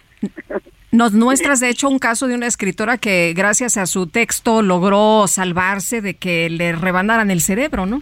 Totalmente. Es una mujer, eh, Lupita, que me encanta, que es eh, Janet Frame, es una neozelandesa, ya se ha muerto, pero que mm, resulta que la encerraron con 22 años con un con una diagnóstico equivocado de esquizofrenia y la mantuvieron forzada, forzosamente encerrada hasta los 30 años. Aplicaron más de 200 electroshocks, que en, una época en la que el electroshock era una cosa tremenda, porque además eh, te ponían un, un voltaje altísimo y sin anestesia y sin relajantes musculares, era una verdadera tortura. La gente con las convulsiones a veces se rompía las vértebras, ¿no? Bueno, un horror. Y esta pobre tía le iban a hacer ya una lobotomía, que eso afortunadamente ya no se hace, que era una cosa bárbara, que te cortaban un pedazo de cerebro, ¿no? Cuando de repente ya estaba programada la lobotomía y cuando de repente entra el director de la del psiquiátrico en la sala de, de, desesperados en donde la tenían encerrada y dice, bueno, tú, a ver, Janet, tú eres esta del periódico, ¿verdad? Y ella pues lo miró, ni había visto el periódico porque no les permitían leer ahí dentro, ¿no? Y, y, es que ella acababa de ganar un premio por su primer libro de cuentos, que lo había escrito antes de que la encerraran. Y dijo, pues sí, soy yo. Y dijo el director, bueno, pues entonces nada de lobotomía, porque eres capaz de hacer un libro de cuentos venía. Así que le salvó la literatura la, la cabeza, literalmente. Eh, Rosa, tuviste una conversación con Elena Poniatowska en la FIL de Fue conmovedora. Cuéntanos, cuéntanos de esa. Fue maravillosa, cumple, bueno, ya ha cumplido 90 años en mayo pasado y fue un homenaje a, Elena.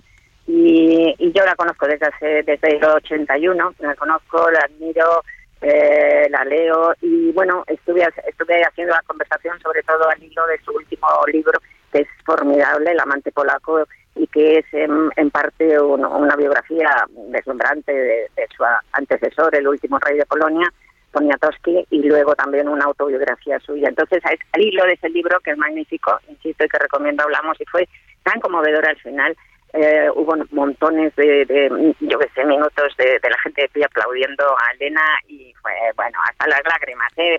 media sala llorando, media sala llorando, fue súper bonito, ¿no? Así que está siendo un, muy bonito este esta, esta feria de Guadalajara para mí. Y ahora queda lo de los chicos, los chavales, que va a ser estupendo. Y, y el viernes presenta también en la feria, a las 5 de la tarde en el Salón 6. Muy bien, pues gracias Rosa Montero por hablar con nosotros, por invitarnos a leer y en particular El peligro de estar cuerda. Un fuerte abrazo. Muchas gracias a vosotros. Besitos. Gracias, hasta luego, muy buenos días. Bueno, ¿y qué hora es? Ah, son las 9 de la mañana con 37 minutos, 9 con 37. El amor inspira nuestras acciones por México reforestando la tierra, reciclando, cuidando el agua, impulsando a las mujeres y generando bienestar en las comunidades. Juntos somos Coca-Cola y contigo el amor multiplica.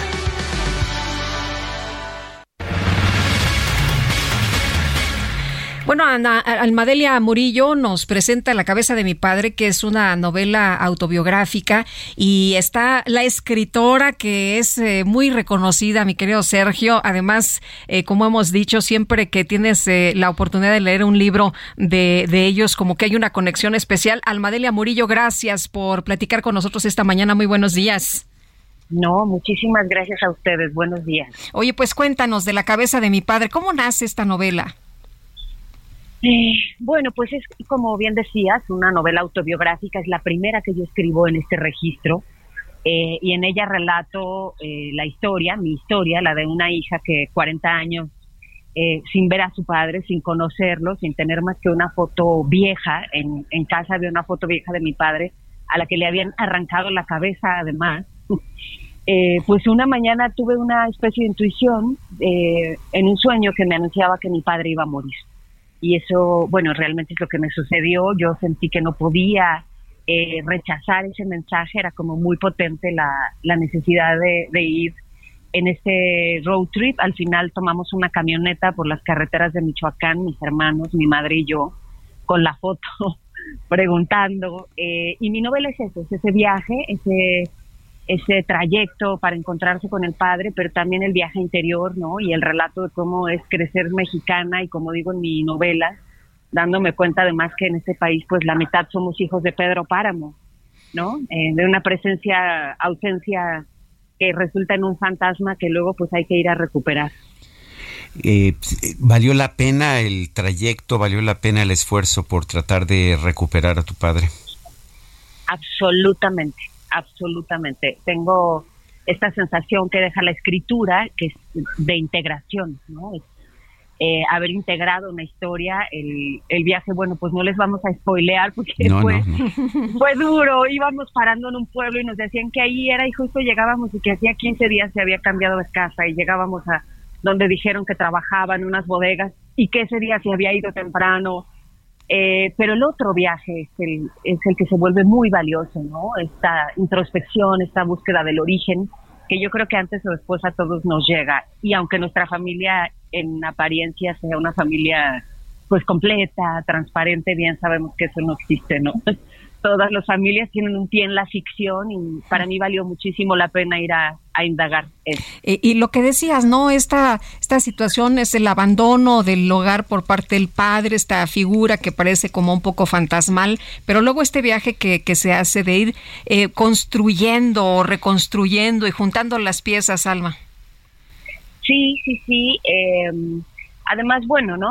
lo que me han dicho ahora que la novela lleva unos meses circulando con mucha fortuna, por suerte, con muchos lectores que se encuentran ahí, ¿no? Que parece que mi familia se parece a las a muchas familias mexicanas. Yo crecí, bueno, nací en el Estado de México, crecí en Santa María la Ribera, en Clavería, en unos barrios eh, pues muy peculiares, ¿no? Donde está, digamos, bien acendrada esta cosa extraña que llamamos chilanguidad. Y, y son los pedazos míos, pero también creo que es un poquito los, los pedazos, los fragmentos de, de, una buena parte de las familias. La familia que late en el corazón de este país se parece. Eh, está hecha de retazos, de padres ausentes, de madres extraordinarias, de abuelas que se quedan a cuidar nietos, en fin, un poco por ahí va la historia. Bueno, supongo que, que, recordaste siempre la frase de, de, Tolstoy, de Ana Karenina, todas las familias felices se parecen, pero las, las infelices, cada, cada, cada una lo es a su manera. Lo es a su manera, totalmente. Es, es una frase sin duda que, que, bueno, viene, y la iba a poner como epígrafe, de hecho. Pero era demasiado obvio, ¿no? Exacto, exacto. Al final recurría a Shakespeare, el rey Lear, a esta hija Cordelia de la que él renuncia, es el rey Lear, este padre diciendo, abdico de todo cuidado paternal. Pero sí, sin duda lo que citas de Dostoyevsky viene, pero, pero como anillo al dedo. Sí. Y perdón, de Tolstoy, sí, de, Tolstoy, de Ana Karenina. Ah, Muy bien, pues Almadelia Murillo, muchas gracias por platicarnos de esta historia, La cabeza de mi padre, y por invitarnos a leer. No, muchísimas gracias a ustedes por la conversación. Gracias, Almadelia. Fuerte abrazo y toda mi admiración. Un abrazo. Buenos días. Son las 9 con 42. Lo mejor de México está en Soriana. Aprovecha que el aguacate está a solo 21.80 el kilo. O lleva manzana red a granel a 34.80 el kilo. Y papa blanca a 27.80 el kilo. Sí, a solo 27.80 el kilo. Martes y miércoles del campo de Soriana. Solo 29 y 30 de noviembre. Aplican restricciones. Maestro, ¿cuál es el secreto para cubrir mejor? El secreto está dentro. ¿Dentro de mí, maestro? No, dentro de este empaque de aplanado Cemis. Sé un campeón con Cemix, que te ofrece la mayor variedad en adhesivos para instalar pisos y en estucos para aplanar paredes. Adhesivos, estucos y boquillas Cemix. Bien pegado, bien seguro. Adhesivos, estucos y boquillas Cemix. La mejor alineación para tener un acabado de campeonato. Presenta. Durante los últimos días, desde que México fue derrotado por Argentina, resultado que se combinó con el triunfo de Polonia ante Arabia, millones de personas en todo el país han estado haciendo cuentas con la esperanza de encontrar la fórmula que le permitiría avanzar a la selección mexicana a los octavos de final. Aunque existen muchas fórmulas con resultados hipotéticos, la situación podría llevarnos a que se tenga que emplear la sexta regla de desempate denominada criterio de puntos de deportividad. Este sistema sanciona a los equipos por el número de tarjetas amarillas, rojas por acumulación de tarjetas y rojas directas, y deja en desventaja a México, pues es uno de los equipos más sancionados o indisciplinados del torneo, habiendo recibido seis tarjetas amarillas, que contrastan con las cuatro de Polonia y una de Argentina, por lo que de llegar a este extremo, el cuadro nacional sería eliminado. Otra complicación, la más importante, es que Arabia Saudita, el rival de México y campeón de Asia, recibió solo 10 goles en 18 partidos eliminatorios, de los que ganó 13, empató 4 y perdió solo uno como visitante ante Japón, dos goles a cero. Así que, con todo en contra, México se juega su última carta en Qatar 2022. Soy Edgar Valero y lo espero en los profesionales del deporte con los detalles del Juego de México a las 4 de la tarde, aquí en el Heraldo Radio. Muy buenos días. Obtén acabados de campeonato con el mejor equipo, el equipo Cemix. Presentó. Bueno, seguimos con la información y les quiero comentar que, pues, eh, dice Mara Lezama, la gobernadora eh, del estado de Quintana Roo, que hay buenas noticias, que ayer por primera vez arribó a Cozumel el crucero Carnival Celebration y que mañana estará en Costa Maya. Enhorabuena por todo el comercio, el impulso a la actividad económica y el bienestar que generan. Fíjate nada más cuántos pasajeros, 5.283 pasajeros que van a disfrutar a Quintana Roo. Son las 9 de la mañana con 45 minutos. En Soriana encuentras la mayor calidad. Aprovecha que el pollo entero fresco está a 39.90 el kilo. Sí, a solo 39.90 el kilo. O lleva carne molida de res 80-20 a solo 87.90 el kilo. Sí, a solo 87.90 el kilo. Soriana, la de todos los mexicanos. A noviembre 30, aplica restricciones. Son las 9 de la mañana con 45 minutos. Vamos a un resumen de la información más importante, la información que se ha generado esta misma mañana. El presidente López Obrador aseguró que sí va a acatar la resolución de la Suprema Corte de Justicia que le ordena presentar su propuesta de nuevos integrantes de la Comisión Federal de Competencia Económica. Pues hay que cumplir con lo que ordena la Corte, el Poder Judicial, y es lo que voy a hacer. Este, voy a mandar la, la Bueno, por otro lado, el presidente López Obrador calificó la Feria Internacional del Libro de Guadalajara como un foro del conservadurismo. Es un eh, foro del conservadurismo. ¿sí? Allá van todos los intelectuales orgánicos este, hablar mal de, de nosotros. Por eso les por eso les dieron este, les dieron en España también un premio. Pero eh, tenemos que seguir eh, adelante y nada más informarnos, sobre todo por los jóvenes, para que no manipulen, para que no manipulen. Bueno, yo considero que es un foro donde confluyen muchas ideas y muchos pensamientos. Por ejemplo, Elena Poniatowska, que ha sido decidida apoyadora del presidente. El exdirector de Operaciones Internacionales de la DEA, Mike Vigil, señaló en este espacio que es imposible que las autoridades de los Estados Unidos hayan liberado a Edgar Valdés Villarreal, la Barbie algunos uh, periodistas y les dije eso es imposible que que le van a dar libertad uh, en, en, después de estar detenido nada más cuatro años, especialmente cuando hizo tanto daño en México. Entonces fuera imposible que lo fueran sueltado. La policía de España informó que esta mañana un empleado de la Embajada de Ucrania en Madrid resultó herido por una presunta carta bomba gobierno de Ucrania dio a conocer que tras la explosión registrada en su sede diplomática en Madrid, ordenó reforzar la seguridad de todas sus embajadas. El ministro de Defensa de Rusia, Sergei Shoigu, aseguró que más de 300.000 reservistas han recibido entrenamiento en el marco de la movilización parcial ordenada por el presidente Vladimir Putin. Yo soy mexicano, por suerte mía querido, que por todas partes. TikTok, como soy el charro de México, quien comparte videos de su viaje al Mundial de Qatar 2022, grabó el momento en el que otro aficionado de nuestro país decidió emprender un negocio en el metro de Doha, ofreciendo a los usuarios tortilleros mundialistas al estilo de los vagoneros de la Ciudad de México. Antes que rajarme usted, el tortillero para el jefe, para la jefa, el tortillero mundialista para que lleve sus tortillas Catarín. Qué bonito tortillero. Usuarios. Tenemos para usted, para el jefe, para la jefa, para el recuerdo del lugar, el tortillero mundialista, Deme para dos. el niño, para la niña. Gastrolab. Historia, recetas, materia prima y un sinfín de cosas que a todos nos interesan.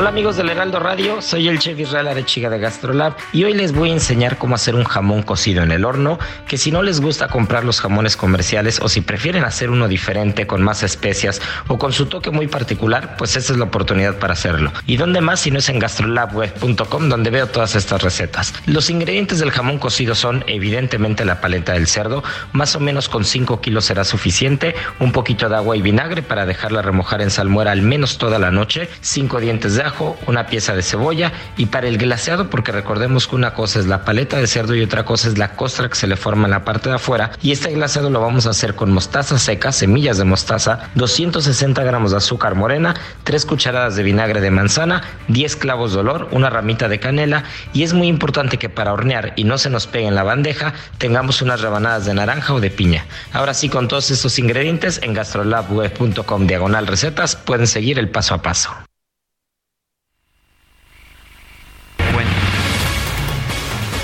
Bueno, y en información urgente, las eh, principales eh, medios brasileños informan que Pelé está internado. El cuadro, de acuerdo con los reportes, es preocupante, presenta edema generalizado e insuficiencia cardíaca, tiene dificultades para alimentarse y de acuerdo con la información, la quimioterapia a la que está siendo sometido no está resultando.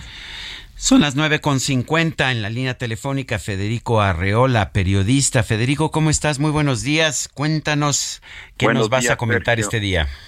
Pues un, primero decir que estoy preocupadísimo como todo futbolero por la noticia que acaba de dar. La de Pelé, sí, cómo no. La de Pelé y Maradona muerto y Messi amenazado por el Canelo. Pues ya no queda mucho. Yo sigo con el pendiente de si el Canelo le va a dar unos buenos a, a Messi. Y fíjate que me estaba asomando en este momento a la, televisión, al, juego de fútbol, y, no había juego de fútbol, es decir, se fue al medio tiempo o algo, pero vi un anuncio del PRI en el que vi a Alito este, presumiendo que participó en la marcha del INE con toda la, la estructura del PRI, un comercial largo de estos, supongo yo, que, que el INE le regala a los partidos este o que por ley le corresponden a los partidos, nadie se lo regala, pues. El, y me llevó a la, a la, al pensamiento de que mucho se dice que la marcha del INE fue ciudadana, pues este yo acabo de ver un anuncio con contra el PRI, el priismo uniformado con Alito y Moreira al frente en esa marcha. El, ¿A dónde voy? Eh, Acaba de publicar Buen Día y Márquez una encuesta en el Universal en la que Morena tiene el 40% de las preferencias, el PRI el, el 16, si no recuerdo mal, y el PAN el 12%. El, eh, pareciera pareciera todo decidido a favor de, de Morena para las próximas elecciones. La marcha de López Obrador fue un éxito, en mi opinión. Ahí anduve con un nieto. No pude llegar muy lejos porque había demasiada gente. Vi tus fotos, sí. este eh, y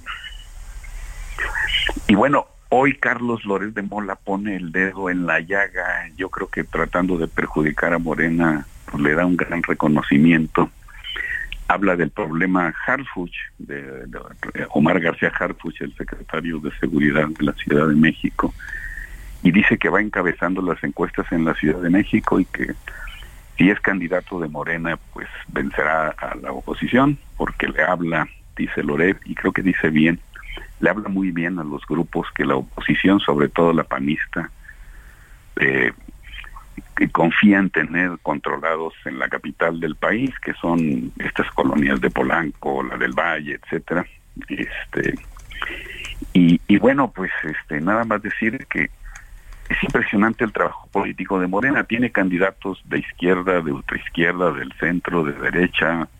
Eh, eh, había hay mucha ilusión o había mucha ilusión en, en el PAN por la Ciudad de México después de que no le fue mal en las pasadas elecciones en algunos en algunas alcaldías pero tiene razón Loret este Morena también tiene un candidato capaz de vencer y, eh, aplastantemente. Los números en las encuestas son claros a, a la oposición. Harfuch ha dicho que él él prefiere o preferirá ser colaborador de Chainbaum en su gabinete presidencial eh, pero si entra a la encuesta y la gana y podría ganarla, no no está tan tan no es descartable no, Pues es, me parece que es el favorito en este momento. Federico, se nos acabó el tiempo del programa. Te mando un fuerte abrazo, pero tomamos nota de tu comentario. Gracias, Sergio. Un abrazo. Y Lupita, hasta mañana. Hasta mañana, que la pasen todos muy bien. Heraldo Media Group presentó Sergio Sarmiento y Lupita Juárez.